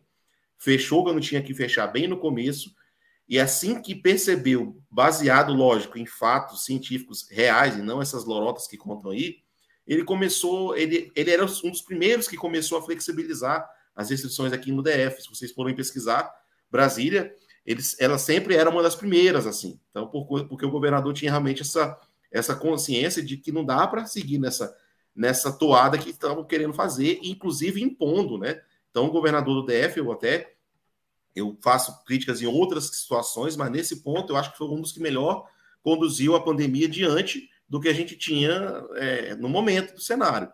E, por exemplo, a, desde o dia 13 de novembro já não já não se usa mais máscaras ao ar livre aqui em Brasília. O que eu sempre achei uma idiotice ter que obrigar as pessoas a usar máscaras caminhando numa calçada, Olha. na beira de uma praia. Isso é uma loucura, né? Eu, eu tô, tomara que ele bote um decreto também. Eu, eu costumo dizer, costumo dizer que eu botei isso no meu Twitter. Eu tô louco para que ele bote um decreto também para autorizar as pessoas a ficar sem máscara dentro, dentro do seu próprio carro sozinha. Porque os caras estão tão alucinados Você ainda vê gente andando com o carro dela sozinha dentro do carro de máscara. Então vamos fazer um decreto, governador, para autorizar essas pessoas a andar sem máscara. Olha, aqui em São Elas Paulo também está precisando. Nossa, então assim, aí você vê essas coisas todas. Aí, é, é, Capal, eu queria te perguntar o seguinte: você acha que a condução da pandemia no governo Trump para o governo Biden, você sentiu alguma diferença ou apenas a cobertura da mídia com relação a essa, essa a pandemia nos Estados Unidos é que mudou? Bom, primeiro falar alguns fatos, né? Um fato é que no governo Biden já morreu mais americanos por Covid. Estou falando dados oficiais do governo Trump. Tá? Já passou de 700 mil total de casos aqui. E pelo que eu me se a minha memória não me falha, era por volta de 320 ou 340 mil até o dia 19 de janeiro desse ano, quando o dia 20 foi, foi o dia que o Biden assumiu. Já passou de 700 mil. Tá? É, uma coisa muito diferente, vou primeiro falar a diferença entre relação do Trump e o Bolsonaro, tá? Uma diferença grande entre os dois é que o Trump sempre foi pró-vacina. O Trump queria vacina, sim, ele fez o Opera, é, Operation Warp Speed, né, que era para fazer a vacina o mais rápido possível e para usar as Forças Armadas Americanas, foi uma coisa que eu nunca tinha visto no tempo que eu moro aqui, né? De usar as Forças Armadas como um, um, um mecanismo para entregar as vacinas o mais rápido possível para o maior número de pessoas possível tá? É... O que mudou, né, foram o um aumento das restrições, quer dizer, a tentativa que o Biden está fazendo de aumentar as restrições, né? Porque a vacina, quando o Biden chegou, já existia, já estava sendo é, distribuída, né? É, foi distribuída, e aí, novamente, volta ao federalismo, né? Foi distribuída para os estados, os estados tomaram suas decisões em termos de quem tomava primeiro é, e quem tomava depois, né?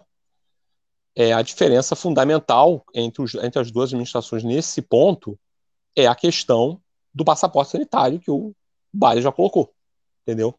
Essa, essa lei aí que se a empresa. eu vou explicar para vocês o que, que significa essa lei, tá? Se a empresa prover serviços para o governo federal americano, ela tem que botar o. tem que. com 100 ou mais empregados, tá? Eu esqueci de dizer esse detalhe, ou todos os funcionários vacinados, ou teste semanal dos funcionários, tá?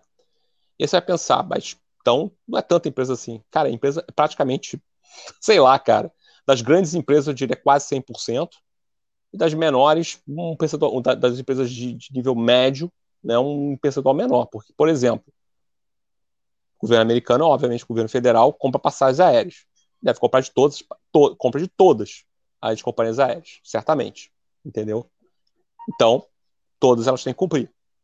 Todas as provedores de courier, né, de, de serviços de entrega, UPS, é, FedEx, DHL, todas elas têm que cumprir, entendeu? E por aí vai, entendeu? É, você fa é, a empresa que eu trabalho presta serviço para o governo federal também, tá? Presta serviço para um monte de gente, inclusive para o governo federal americano. Tem que cumprir, entendeu? É, é isso, tá? É, então ele implementou isso, que como eu como o, o, o Sander bem colocou, certos estados, e tá complicado. Para as empresas, cara, eu fico me colocando no lugar das empresas, cara. Essas empresas, por exemplo, que estão na. Que, vamos dizer, vou dar um exemplo para vocês: uma American Airlines ou uma Southwest, ou uma Southwest, que são baseadas, quer dizer, a, a, sede deles é na Texas, e presta serviço para o governo federal. Como é que fica? Entendeu? Por isso também que eu acho que, no final das contas, a Suprema Corte vai decidir. Porque está um conflito não só. Em, é, é, tá um conflito mesmo, né? O, a, por, só para voltar um pouquinho, para concluir a, a, o comentário, a Suprema Corte aqui só interfere em poucos casos e nos casos que são realmente constitucionais. E o que é um caso constitucional aqui bem claro nos Estados Unidos é o que é o, limite do poder federal versus o poder estadual né, da, da, dos estados da federação. E esse está me levando a crer que vai ser assim. Porque essas empresas que eu comentei, tá difícil a situação delas. Entendeu? Mas, o Pica-Pau, assim, é, claro, essa parte jurídica aí a gente não desconsidera que pode realmente chegar a esse ponto. Mas você acha que antes disso, é, dentro desse contexto americano, de, de, um capitalismo muito forte, de empresas fortes, você citou empresas aí que são gigantes nas suas áreas, você acha que pelo simples fato que não é uma coisa pequena, na verdade, de, de elas serem contratadas pelo governo americano, elas simplesmente vão aceitar isso? Não há, você acha que não rola aí uma, uma rebelião empresarial? Tipo assim, ah, então tá bom, vocês não querem, vão ficar sem serviço nenhum. Porque quais são os concorrentes diretos? Outras empresas teriam condições de assumir os serviços que o governo americano necessita com esse porte que essas empresas oferecem hoje? Se elas se. Ah, então, ó, vocês, vocês estão exigindo isso da gente aqui, nós não vamos então mais prestar serviço para o governo americano. Invertendo a lógica, então. Então, se o governo está exigindo isso, nós não vamos prestar serviço para eles. Vocês acham que, você acha que isso é possível de acontecer ou não tem nada a ver? Olha, eu posso te dizer o que está acontecendo, tá? E depois eu vou te dar minha leitura. O que está acontecendo é todas as empresas estão pedindo para a administração Biden mudar a data de, de começo de dezembro para o meio do ano que vem. Principalmente as transportadoras, né? UPS, FedEx e tal, porque já está um problema na cadeia logística gigantesco, né? Isso é um problema global está impactando aqui pra caramba, porque tem um número significativo de caminhoneiros, tanto da UPS quanto da, da FedEx, que não se vacinaram. Entendeu? E que não estão afim. E aí? Como é que fica? Entendeu? É, tem o caso uma empresa é. aérea também, que as aeromoças protestaram. Sim, né? sim, sim. Teve as duas, tanto a América quanto a Southwest. Entendeu? Uhum. Que eles começaram a exigir. A Southwest começou a exigir, ela parou de exigir. Pois e é. tá sem, tá sem é saber, é isso, porque né? eu, eu, expliquei, né? Ela é baseada no Texas e presta serviço para o governo americano, tá complicada a situação juridicamente falando dela, né? E foi ridículo, porque, cara, a American Airlines, que, que foi a última que teve os problemas grandes, né, assim, de um monte de voo cancelado, porque estava bem claro que era porque, o, porque comissários e pilotos estavam é, não tinham se vacinado, não queriam, não ir e não, não pretendem e, e simplesmente não estavam comparecendo, pode começar a inventar desculpa do tipo, ah, problema com que eles falam, é, ventos na parte superior do, uhum. do céu, entendeu? E aí você via naquele aeroporto só impactava a American Airlines. Todas as outras é, é, é companhias aéreas daquele mesmo aeroporto, ninguém impactado. Pô, cara, chega um ponto que a desculpa fica ridícula, né, cara? É, o que elas estão, o que essas empresas estão fazendo, como eu expliquei, né? Elas estão tentando, elas não, cara, eu noto o seguinte, elas não são contra o, o, elas não são contra o passaporte sanitário, tá? Eu acho que elas querem mais um tempo para ver uma de duas coisas. Ou a pandemia acaba, acaba, e aí o passaporte sanitário por si só não é mais necessário. Elas estão meio que, como diz aqui, usando a metáfora do futebol americano, estão punch the ball, né? Fazendo aquele punch, que é quando vai para a quarta descida e o time chuta a bola para frente, né? Ou, no caso de logística, é realmente elas estão com medo, cara, porque Natal é época de, de, de festa indiano, Natal, é o Hanukkah, etc., né? é, são grandes, é uma época de grande faturamento dessas empresas, né, de, de, de entrega, né, de, de, logística, e elas estão perigando, assim, ficar numa situação complicadíssima, entendeu? Se você fica uma, um percentual significativo da mão de obra é, impedido de trabalhar, né, com um mercado de trabalho que está bom, né, tá, tá, tá, assim, tá um mercado de trabalho bom para o, o, o empregado, tá com certa, certas áreas sobrando emprego, e, e, essa já é uma área que já estava sobrando emprego, tá? Estão faltando caminhoneiros nos Estados Unidos, por exemplo, tá? Então, só aumentando o problema, botando mais esse tipo de restrição, né? O que as empresas têm pedido ao governo americano, elas não têm pedido para cancelar, elas têm pedido para adiar para o ano que vem. Tá? E aí eu acho que vai chegar no final das contas que pode, pode talvez, talvez, né? Aí agora já é uma especulação. Pode ser também que elas estão pedindo para esperar para o ano que vem porque aí antes disso a Suprema Corte decide. É uma coisa que eu ia comentar, né, ouvindo tudo isso que você está colocando, né, a impressão que fica é que tipo assim, é que as empresas estão dispostas a obedecer, mas os funcionários das empresas não. É mais, é mais ou menos, é mais eu ou menos essa. Dizer, eu arrisco dizer questão, que as empresas parece. também não querem obedecer, Sandro. Sabe por quê? Será? É ah. porque na verdade é, é pega mal, é politicamente incorreto a direção de uma empresa como essa falar publicamente que é contra. Então, ela meio que deixa os funcionários, né, dá corda para os funcionários fazerem esse tipo de boicote interno para justificar uma paralisação desse tipo. É conveniente, entendeu? Eu até entendo a posição dessas empresas de não se exporem nesse momento, porque realmente tem esse patrulhamento. Ninguém pode sequer falar disso. É negacionista, não sei o quê. Imagina uma empresa dessa pegar uma, uma pecha de negacionista, que é anti-vacina, que não sei o quê. Eu acho que o medo é esse também, de acabar tendo prejuízo financeiro por se posicionar é o estado de coisa que a gente está vivendo. Né? Aí, trazendo um paralelo aqui com o Brasil, é, nós tivemos agora também, essa discussão também está acontecendo aqui agora, mas o brasileiro ainda é um povo muito pacífico, né? Nós realmente somos gado mesmo. Até a gente se dar conta que nós estamos indo para o matadouro, aí já é tarde. Né? Aí a, tivemos uma decisão agora do, do, do ministro Barroso, é, suspendendo uma portaria do Ministério do Trabalho que proibia a demissão de empregados que por qualquer motivo, não estivessem vacinados. Olha a situação que nós chegamos. Né? O Ministério do Trabalho fez uma portaria proibindo, porque isso é inconstitucional, né, esse tipo de coisa, e aí o Barroso agora vai e suspende a portaria. Não, pode, pode demitir sim o trabalhador que não está vacinado. Olha o tamanho do problema que nós estamos passando. É, só uma ideia do que está acontecendo, né? Daí você vê é. que é um troço que, que não tem lógica alguma. Como é que você vai é, condicionar um, uma, uma, política pública nesse sentido de saúde em cima de um documento que não comprova nada. Você, você vacinado ou não, continua podendo pegar a doença, continua podendo morrer sim, né? Porque quem está vacinado, a, a, a, garantia que deram antes é que, bom, você vai contrair a doença, mas você não vai morrer, né? Diz o senhor João Dória lá com o Butantan, dizendo que tinha 100% de chance de não morrer, né? Então, assim, é, quem é que vai se isso, né? Quem é que vai se responsabilizar? Ninguém diz. Eles querem nos exigir a vacinação, mas não diz quem é que se responsabiliza se algo der errado. Essas perguntas precisam serem feitas. Aí, é, é, você tocou, Pica-Pau, num ponto interessante com relação a essa dicotomia que parece que está surgindo aí nos Estados Unidos com relação a esse passaporte vacinal e, e, a comunidade negra, até o próprio movimento Black Lives Matter, né, é se posicionando aí um pouco resistente a isso. E isso tem uma razão, né? Eu vi um vídeo esses dias muito interessante Eu não sei se vocês viram esse vídeo, pedi até para a produção deixar no ponto aí, que eu acho que explica, é, Pica-Pau, um pouco das razões que o movimento negro está olhando com alguma desconfiança com relação a esse passaporte sanitário. Uma das razões você já nos deu no, nos bastidores aí, que é a questão de que os trabalhadores negros são os mais. É, que têm menos condição de poder é, escolher fazer um trabalho home office, digamos assim, né? É, então não tem muita opção, eles vão acabar tendo que fazer é, ser, ser vacinados contra sua vontade. E esse vídeo, que eu vou pedir para passar agora, mostra claramente uma, uma das razões centrais pelos quais os negros, de forma geral, nos Estados Unidos, é, estão resistindo a esse passaporte da vacina.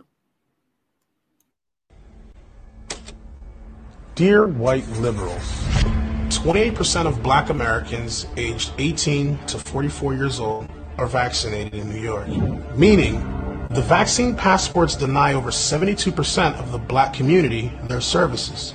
Since you think voter ID is racist, you must surely think that vaccine passports are as well. But you don't. Instead, you want to demonize everyone who refuses the COVID 19 vaccine. So let me tell you exactly why the black community is the most resistant to this vaccine. Let's go back to a time when the government decided that the blacks would be used as guinea pigs without their knowledge. From 1932 to 1972, the government conducted the infamous Tuskegee experiment on black men in an attempt to understand the effects of syphilis. Participants were told that they were being treated for bad blood. We were lied to. From 1965 to 1966, the government conducted experiments on prisoners, the majority of them being black, to understand the effects of Agent Orange. Prisoners were told that this was simply dermatology research. We were lied to. From 1960 to 1971, the government conducted Cold War radiation experiments on poor black cancer patients in an attempt to gain an understanding on how much radiation the human body could take. Patients were told that this would help cure their cancer. Once again, we were lied to. The list of atrocities and deceit goes on. Yet, white liberals seem to think that they know what's best for us. The truth is, black Americans have authority over our own bodies, not you. We're tired of being controlled, manipulated, and lied to. The bottom line is this we truly won't know the effects of this vaccine for at least a few years. After all that we've been through, we are allowed to be skeptical. So, my question to you, white liberals, is why are you applauding forced vaccinations on those who don't trust it? On those who come from a lineage of trauma due to dark history? I thought Black Lives Matter. Não tinha visto. Espetacular. é sensacional. Sensacional. Espetacular, até porque ele dá o contexto histórico, né? Que eu, eu particularmente não sabia desses detalhes. Que coisa. Então isso explica aí essa reação que você está vendo aí, né? Com relação a isso. Eu acho que é. E acho que isso aí tem que ser um negócio muito bem divulgado e aponta muitas contradições de hoje quem está querendo defender esse tipo de coisa. É o único comentário que, que eu gostaria de fazer sobre o vídeo, né? Para deixar, para deixar ser um ponto é, a palavra, é, eles traduziram we were lied como nos enganaram. É mentiram para nós. Tá? E engan... na minha opinião, pelo menos, mentira é mais forte que enganar. Né? É, se fosse para enganar, eles usariam misled, alguma coisa assim, entendeu? We were misled. Seria mais um enganar, mais é, é, brando, digamos assim. É, palavras fortes. Excelente o vídeo. Vou até procurar descobrir quem é esse ativista aí para segui-lo. Muito bom. Muito bem, muito bem.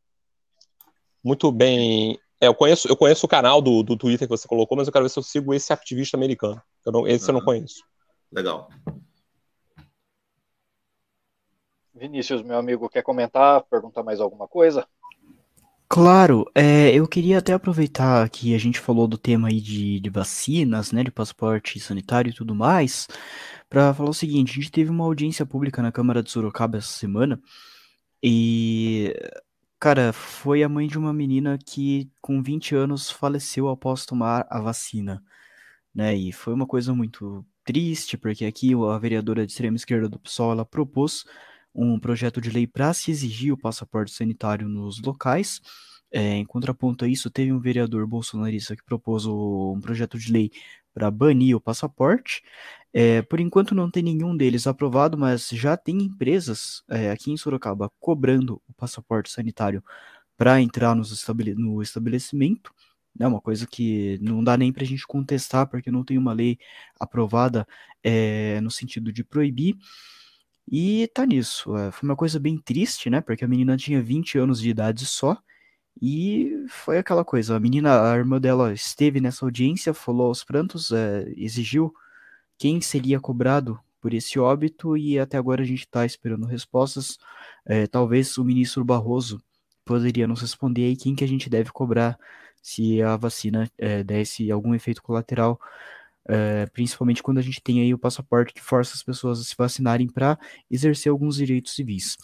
Queria aproveitar também é, que a gente tocou no assunto da Suprema Corte e levantar é, uma questão sobre esse tema que a Suprema Corte Americana hoje ela tem nove juízes, né, sendo que seis deles foram indicados aí por republicanos, basicamente três pelo Trump e três pelos Bushes, e outros três foram indicados por democratas, dois pelo Obama e um pelo Clinton, se eu não me engano, se não me falha a memória.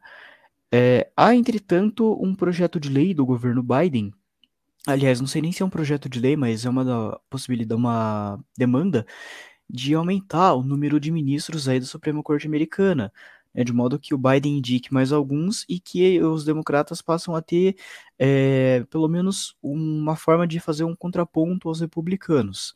É, hoje, basicamente, praticamente os republicanos ganham de lavada, né? Praticamente aqui no Brasil o que a gente vê, que a esquerda ganha de lavada e a gente de direita não tem praticamente nenhum ministro lá é, talvez o que mais se aproxime seja o Cássio Nunes Marques, mas até então a gente sabe que ele não é lá tão à direita.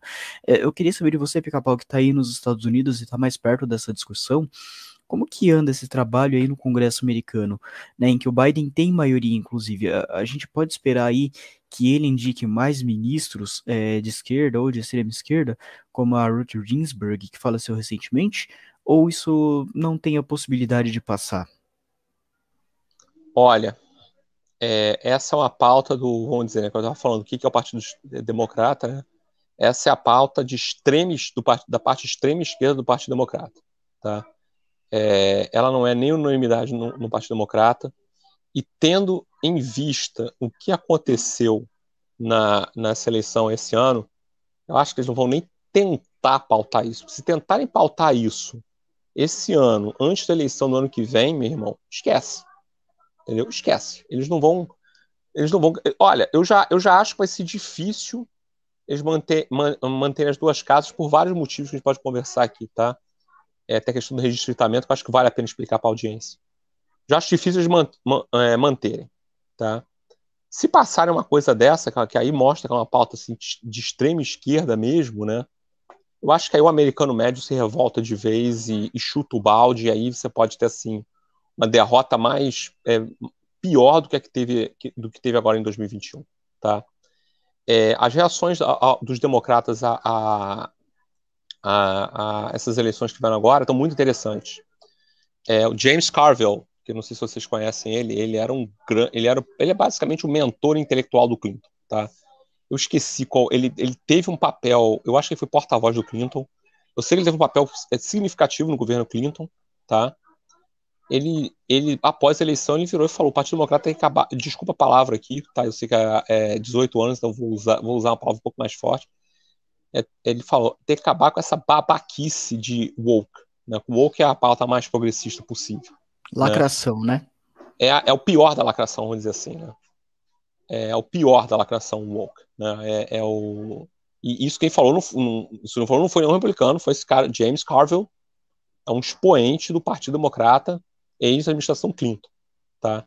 Então eles sabem, assim, o, o, o, o, principalmente o povo mais antigo do Partido Democrata sabe que se tem, nesse momento, e acho que isso é uma coisa interessante para a gente falar também, pensar em contexto histórico, para onde está indo. Neste momento ainda de sociedade americana, está longe, não, não passa. Entendeu? A sociedade americana não está tão à esquerda quanto eles gostariam, vamos dizer assim. Né? Os do, como os donos do mundo, os globalistas gostariam, entendeu? Ainda tem, uma, ainda tem muita reticência, né? Eles estão trabalhando para levar os Estados Unidos cada vez mais para a esquerda, mas ainda não está lá. Só que você vê, por exemplo, aquela aquela idiota, aquela AOC, né, a Alessandra o caso Cortez, é uma que o Partido Democrata está doido para se livrar dela. Eu posso até depois contar para vocês por que, que ela foi eleita. Mas o Partido Democrata mesmo não suporta ela. Ela é pessoalista mesmo, entendeu? Ela virou e falou que não, que, que, o, que o motivo pelo qual o Partido Democrata perdeu a eleição em 2000, que teve, teve essas perdas e, e esse choque em Nova Jersey, é porque eles não, não fizeram as políticas todas para ajudar o povo, as políticas bem extrema esquerda, né? É, lei, lei, de gastos sociais, etc, etc, etc, etc, né?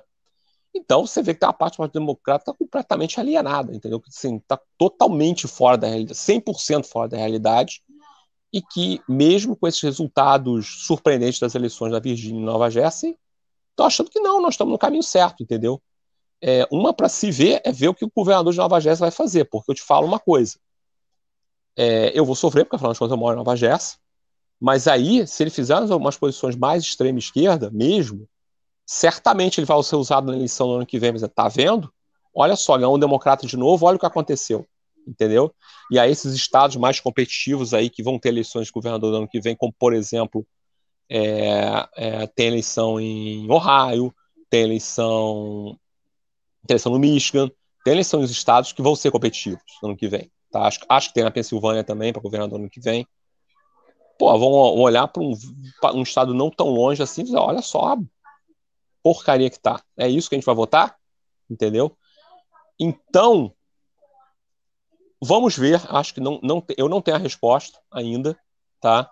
Eles insistiram nesse, eles estão insistindo muito nesse pacote é, que eles dizem que é para infraestrutura, que na verdade tem 10% do pacote de trilhões de dólares para infraestrutura, os outros 90% é para todo tipo de projeto progressista, esquerdista, entendeu? Para infraestrutura mesmo, que realmente está precisando. Cara, eu vou te falar uma coisa: eu não tenho a menor dúvida que o pacote de infraestrutura passaria com apoio de praticamente 100% das duas casas.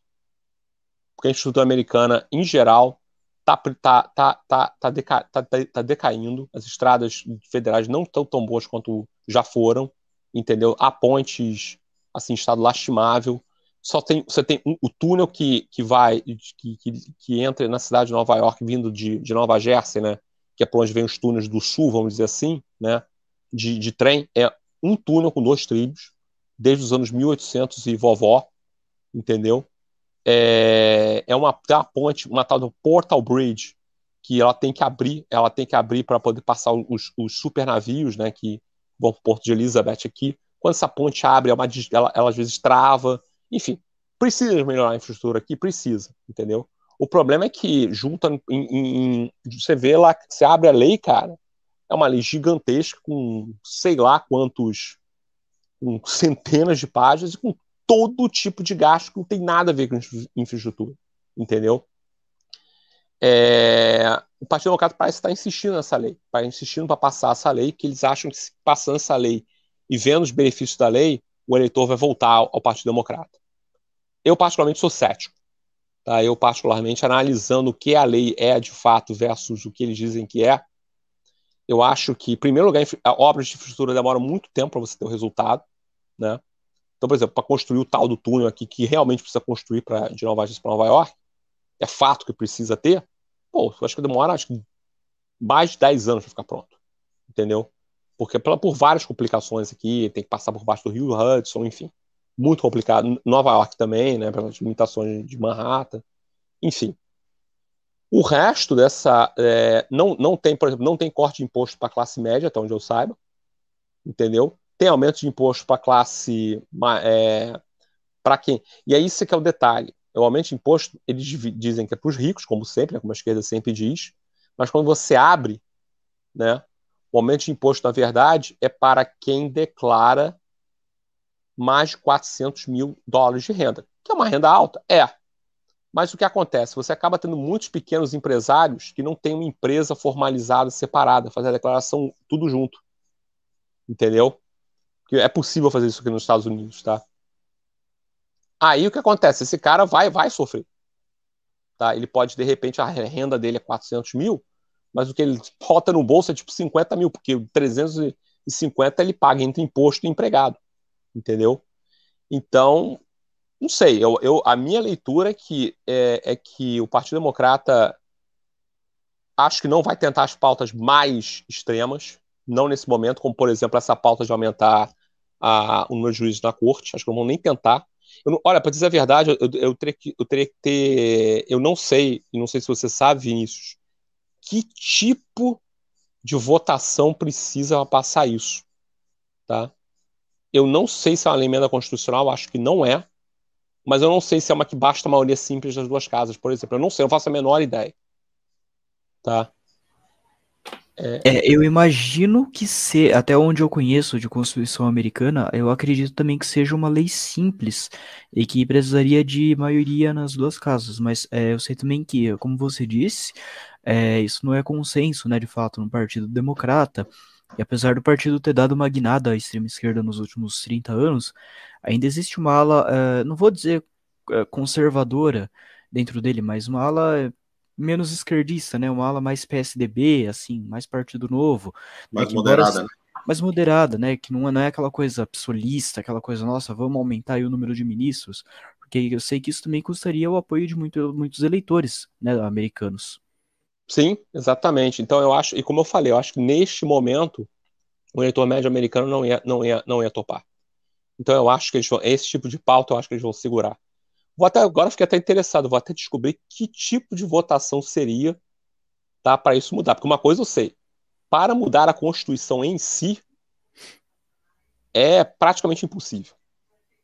Que você precisa, na verdade, não é, não é de maioria nas casas legislativas, você precisa dos estados, uma maioria, uma super maioria dos estados, que, eu não, que aí cada estado representante pode ser, usualmente é o governador, mas não necessariamente, é complicado. Eu precisa de, de, um número muito grande, acho que são 40 estados, 40 dos 50 precisam topar para mudar a Constituição.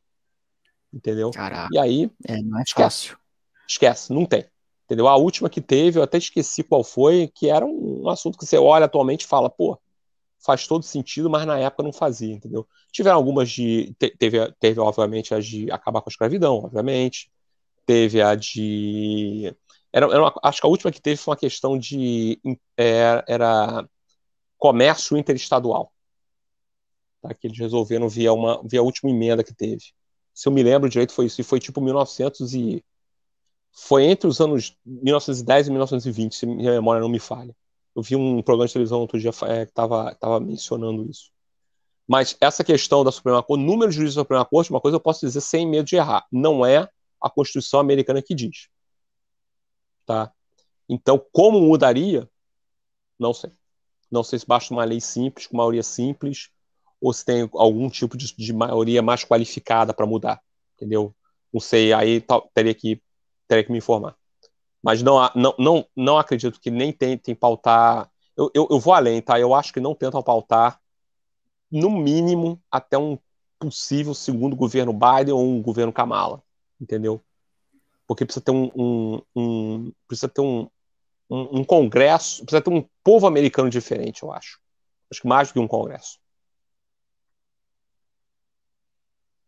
É, é, é, essas mudanças na Constituição americana, né, é, são tão difíceis quanto as mudanças na nossa, né? A nossa Constituição quase não tem nem emenda, né? não tem, bom, não tem mais onde emendar se não tomar cuidado de tanta emenda que tem. Até perdi as contas de quantas emendas já teve. Uma vez 112. que eu vi, 112, então a última vez que eu vi era 106. Acho que a 106 foi até a, a, a PEC da reforma da Previdência, se não me falha a memória. Depois disso eu perdi as contas. Agora, é, uma coisa mas, que. Só, só um Oi, comentário rápido, só bem rápido. É, aí você vê a diferença, né, cara? Por que você tem que legislar Previdência numa Constituição? É, pois é. Não faz o menor sentido, né? Convenhamos. É, pra, isso porque a nossa Constituição até que deu uma melhorada, tá? Porque quando ela foi promulgada, lá em 18, 1988, a, a, a, Constituição determinava a taxa de juros da economia. Não sei se vocês lembram disso. Ela, é, tinha a questão determin... do monopólio do petróleo também, né, Sander? Tinha, que tinha acabou, se não me engano, na época do FHC. E se não me falha a memória também, eu lembro que tinha essa questão da taxa de juros fixada na Constituição, tinha a, a, é, isso aí mudou. Outra coisa que tinha que eu não, isso eu não sei se mudou, se ainda tem ou não, talvez o Ismael saiba, é, tinha registrado ali na Constituição as atribuições do Colégio Pedro II lá no Rio de Janeiro. Tipo, o que que isso para que que isso tem que tá tinha que estar tá na Constituição? Não sei. Isso realmente eu não sei se mudou, mas eu lembro que quando a Constituição foi promulgada tinha esse tipo de, de dispositivo lá, né? É, tipo, eu sei que a sede dele ainda é determinada pela Constituição, né? Uma coisa Olha só. ridícula. É, o que, que né? diabos a sede do Colégio Dom Pedro II tem que estar na Constituição? Não faz é, esse, é... Fazer um comentário breve sobre isso aí, que realmente é muita, causa muita confusão, né? A nossa Constituição, inclusive, ela é considerada rígida, veja bem, pela classificação das, das constituições, do formato delas, a nossa é considerada rígida, porque ela tem um processo um pouco mais complexo de alteração, é, é, dois, duas votações, dois turnos, né, nas duas casas, quórum, quórum diferenciado. Em tese era para ser mais difícil, mas aí nós estamos com 112 emendas. Mas por quê? Porque é uma Constituição extremamente detalhista sobre, sobre coisas e temas que não necessariamente deveria estar numa Constituição. Mas isso foi uma, uma coisa que os constituintes tent, é, optaram por fazer, né, o, o país saindo daquele regime militar e tudo, aí aquele pessoal todo ali com medo de uma nova ditadura, né? Eles, não, vamos colocar tudo que é direito aqui, garantia na Constituição. Alguns eu até concordo, tem outros, que, mas não adiantou muita coisa não, né? Para o Supremo acho que não adiantou muito. Tem outros que, mas tem outros assuntos que realmente não tinha necessidade nenhuma. Você podia ter tratar muito bem de lei ordinária. Então, mas eles trataram de tudo, né? De acasalamento de mosquito, a receita de bolo tem na Constituição. Então, acontece por aí. com o passar do tempo, é, essas, é, é, é a, evolução, né, a tecnologia, todas, tudo que o Brasil já passou, enseja alterações na Constituição, e por isso essa infinidade de emendas aí é, no texto constitucional, apesar de ser considerada rígida. Só para dar esse contexto histórico aí da nossa Carta Constitucional. É, e para vocês verem, né, a gente está aí agora com a negociação, toda a votação aí no Congresso da PEC dos precatórios, tipo, esse tipo de assunto, a meu ver, também não tinha necessidade de estar na Constituição, porque, tipo, você resolve esse, esse problema, essa questão agora, aí lá na frente muda a questão, você vai ter que mexer na Constituição de novo, a própria questão da Previdência Social a mesma coisa, porque, querendo ou não, a reforma, ela amenizou o problema, mas não extinguiu o problema, lá na frente nós vamos precisar de outra reforma, nós vamos ter que mexer na Constituição tudo de novo, então é, é muita coisa desnecessária, né? Agora, Pica-Pau, deixa eu te fazer uma pergunta, né? É, voltando um pouco aí no que você estava falando agora há pouco, sobre essa questão da, é, por exemplo, da, dos governos democratas servirem de vitrine, né, para que os republicanos, para que as pessoas vejam, tipo, olha, se a gente eleger os democratas, olha o que vai acontecer, né, que você estava falando agora há pouco. Eu queria te perguntar o seguinte: é, já existe uma grande vitrine pelo menos para nós, olhando a gente aqui do Brasil, olhando para os Estados Unidos, já existe uma grande vitrine nesse sentido, né, do, de tipo assim, olha o que os democratas são capazes de fazer, que seria a Califórnia. Né? Aí eu queria te perguntar o seguinte: é, realmente a Califórnia ela tem servido de vitrine de tudo de ruim que o Partido Democrata é capaz de fazer, ou essa é uma impressão nossa, de nós que estamos olhando a coisa do lado de fora aqui? A resposta curta é sim. A resposta mais é, um pouco mais, complexa é ela é usada como exemplo até mesmo em campanhas eleitorais aqui, de que tudo que está errado. E, e, é realmente, cara, o, o Tucker Carlson, né, que tem um programa na, na Fox News, é, é o programa de maior audiência de, de TV a cabo americana de notícias, né, um programa às 8 horas da noite da Costa Leste. É, ele fez um especial sobre a decadência da cidade de São Francisco Poxa, cara, eu fui lá, é uma cidade linda, linda, maravilhosa. É, tem até a música do, do Journey, né? City by the Bay, né? O Journey é, é, é de lá, né? E, e, e, e, se você ler a letra da música, é o que a cidade é. Cara, ela virou um lugar assim, entendeu? Tipo Cracolândia. Boa parte, assim, uma, uma parte não desprezível da cidade. Você acha que ah, só aqueles lugares, aqueles guetos e tal. É, eu tive amigos que recentemente foram e falaram, cara, eu fiquei assustado. Você anda na rua, tem. Você anda no, no, no Golden Gate Park, tem agulha, entendeu? Tem fezes humanas em, em, em lugares turísticos, entendeu? É, é, todos, eu só não, queria levantar mas, um ponto também, claro. que os caras eles criaram um aplicativo chamado PupMap para mapear em São Francisco onde tem mais fezes é, na Que cidade. Para você ter ideia, aqui no Rio de Janeiro, né, não aqui porque eu não moro no Rio, mas no Rio de Janeiro aqui no Brasil, criaram um, um aplicativo semelhante para ver onde se tem mais tiroteios. Então você vê que esse problema das fezes é um negócio recorrente, né? Não é uma coisa tipo, ah, tem uma aqui, outra ali, mas é uma coisa que tá pegando bastante. Tá, tá. E, e tem as outras, tem aquela lei ridícula que fizeram, né? Que crime de menos de. Como é que é? É, é, crime contra patrimônio de menos de 500 dólares, se eu, se eu me lembro direito. É, a polícia não vai atrás. Cara, o que, que é isso, bicho? Os caras vão e entram, entram na, na, na, na- nas farmácias. Você vê vídeos, eu entrando nas farmácias, o Walgreens da vida, roubando a farmácia, isso é na boa, porque sabe que a polícia não pode fazer nada. O que o Walgreens de- decidiu recentemente é, ah, vou fechar todas as lojas na cidade de São Francisco. Isso já é- aí já é da cidade de São Francisco mesmo, tá? É, aí é um caso mais extremo do mais extremo, né? Mas realmente, cara, é, é, é- é lamentável, porque é um, é estado belíssimo, tá? Pô, a costa, a, a, é- a costa lá, na minha opinião, é muito mais bonita do que a costa aqui, é, do, do meu lado. né? A costa tem uma, tem uma, uma autoestrada lá que chama é, PCH, que é a Pacific Coast Highway. Nossa, cara, qual- quando, se, se um dia vocês foram para Califórnia e um dia voltar, Califórnia, voltar a ser Califórnia, né? Descer essa estrada, seu visual é assim alucinante, entendeu? É um dos lugares mais bonitos que eu já tive assim em termos de geografia do mundo, né? Mas aí você tem, cara, toda essa desgraça esquerdista, todo tipo de política para destruir o lugar e estão conseguindo, entendeu? É, mendigo em Los Angeles sempre teve, só, só aumenta, entendeu? Até porque lá o clima ajuda também, né? Por exemplo, é muito mais complicado ser um mendigo, por exemplo, aqui na, na cidade de Nova York tem muito, tem muito, aumentou muito recente nos últimos anos, tá? É, mas é muito mais difícil, né, cara? Porque, porra, chega no inverno, o mendigo fica dormindo na rua, literalmente morre, entendeu? Enquanto na cidade de Los Angeles, o mendigo pode dormir na rua o ano inteiro, assim, raríssimas exceções, vai ter um clima, um dia mais frio, entendeu? Que, É, que, que pode é ser igual o fatal. inverno, igual o inverno carioca, né? 22 graus, mais ou menos. Não, não, não. É, é, é menos do que isso. É menos do que isso, porque não é tão quente. Los Angeles não é tão quente quanto o Rio. É, Não, eu tô, o- ma- eu tô te zoando. ma- mas, faz, mas faz frio, mas não é, entendeu? Não é o frio de Nova York que é fatal, entendeu? Não, 99% do ano em Los Angeles, se o cara tiver mesmo um mendigo, tiver bem agasalhado lá de fora, ele consegue, ele não vai morrer, entendeu? Não é o caso de Nova York. E mesmo assim, e, e o resultado de Los Angeles, cara, quando, quando eu fui, a última vez que eu fui já tem um tempo, já tinha muito, eu sei que tá muito pior, né, cara? E tá muito pior por causa disso, cara. Essas políticas desgraçadas, demo, é, extrema esquerda, progressista, democrática, só estão piorando. Ó, Imposto aumentando sem parar. É, o que é, acaba acontecendo, cara, o cidadão de classe média vaza. Entendeu? Algumas empresas já vazaram, né? A Oracle mudou a, a sede da, da Oracle agora é no Texas. Porque o cara, o, Larry Ellison falou, chega de pagar tanto imposto para não ter retorno. Entendeu?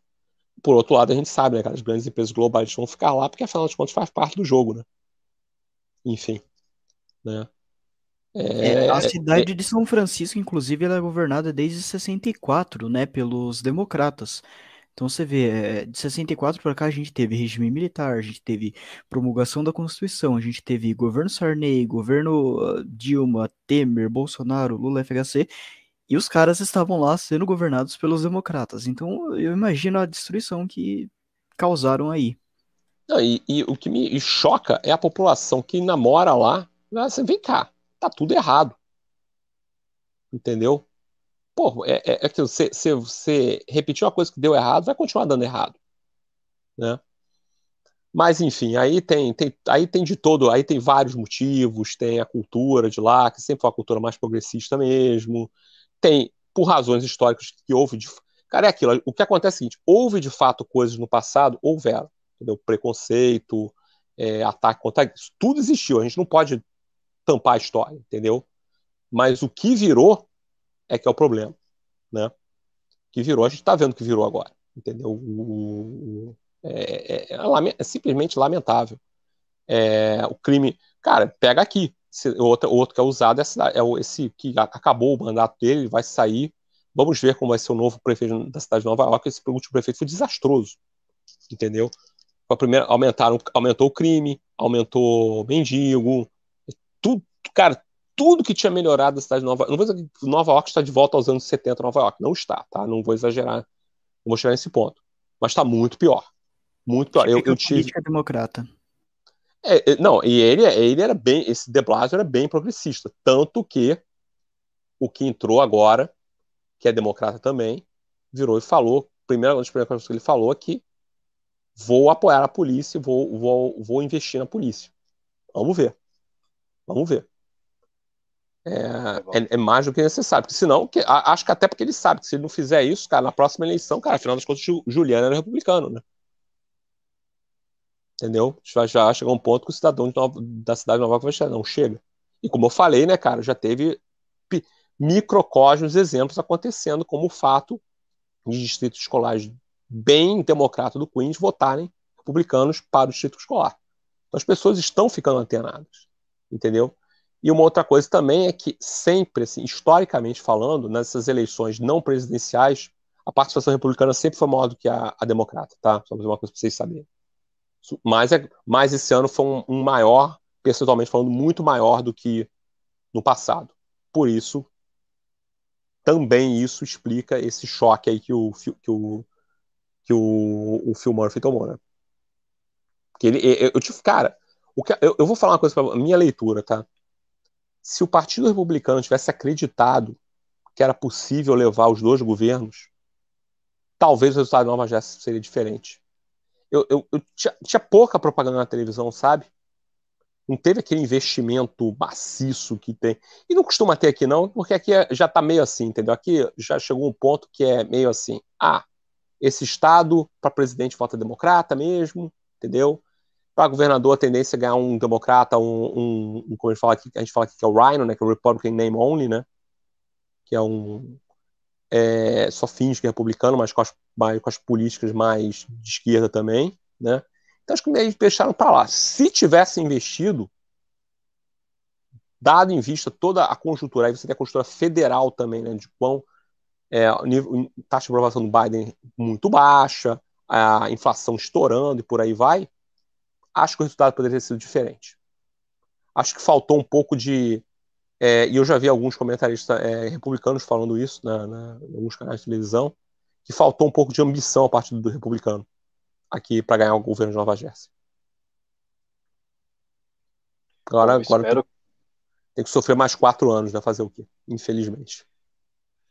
Bom, espero que para as próximas eleições o pessoal tenha um pouco mais de ambição, então, aí, né? Ismael, é, quer fazer suas últimas considerações e per última pergunta?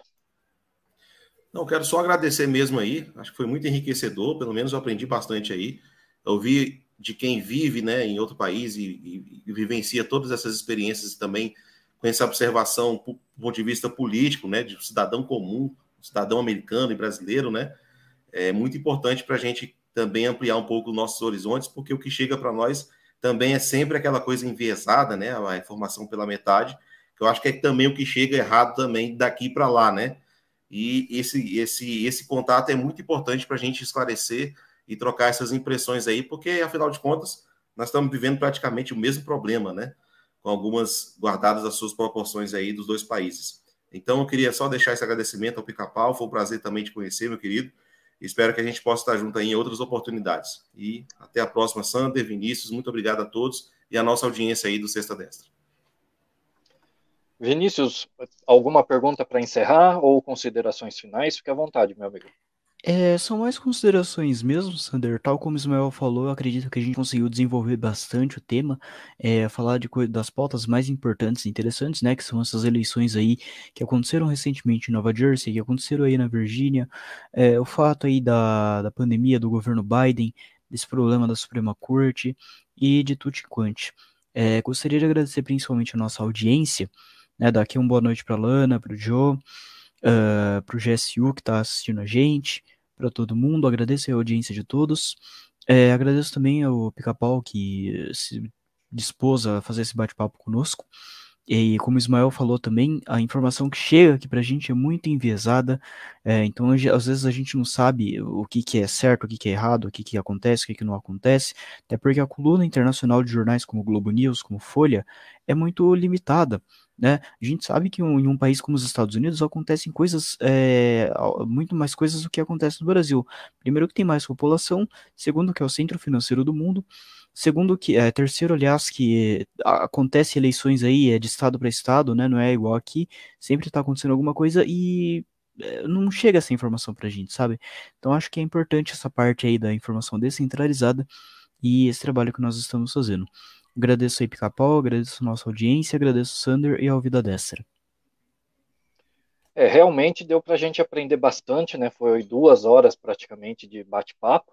Né, obviamente faltou alguns assuntos que a gente até poderia ter tratado, né, mas eu já até gostaria, Pica-Pau, de deixar feito um convite para você para a gente conversar uma, em uma próxima oportunidade e estar tá abordando um pouco mais a questão também da lacração e a questão da mídia, né, porque como o Vinícius até falou, é, os Estados Unidos, que, é, apesar de China, de todas as coisas que acontecem, mas os Estados Unidos, querendo ou não, ainda são o centro do mundo em vários aspectos, né? Só que a gente não tem no Brasil, infelizmente, a cobertura à altura da importância que os Estados Unidos têm, né, em termos políticos, econômicos, militares e, e por aí vai.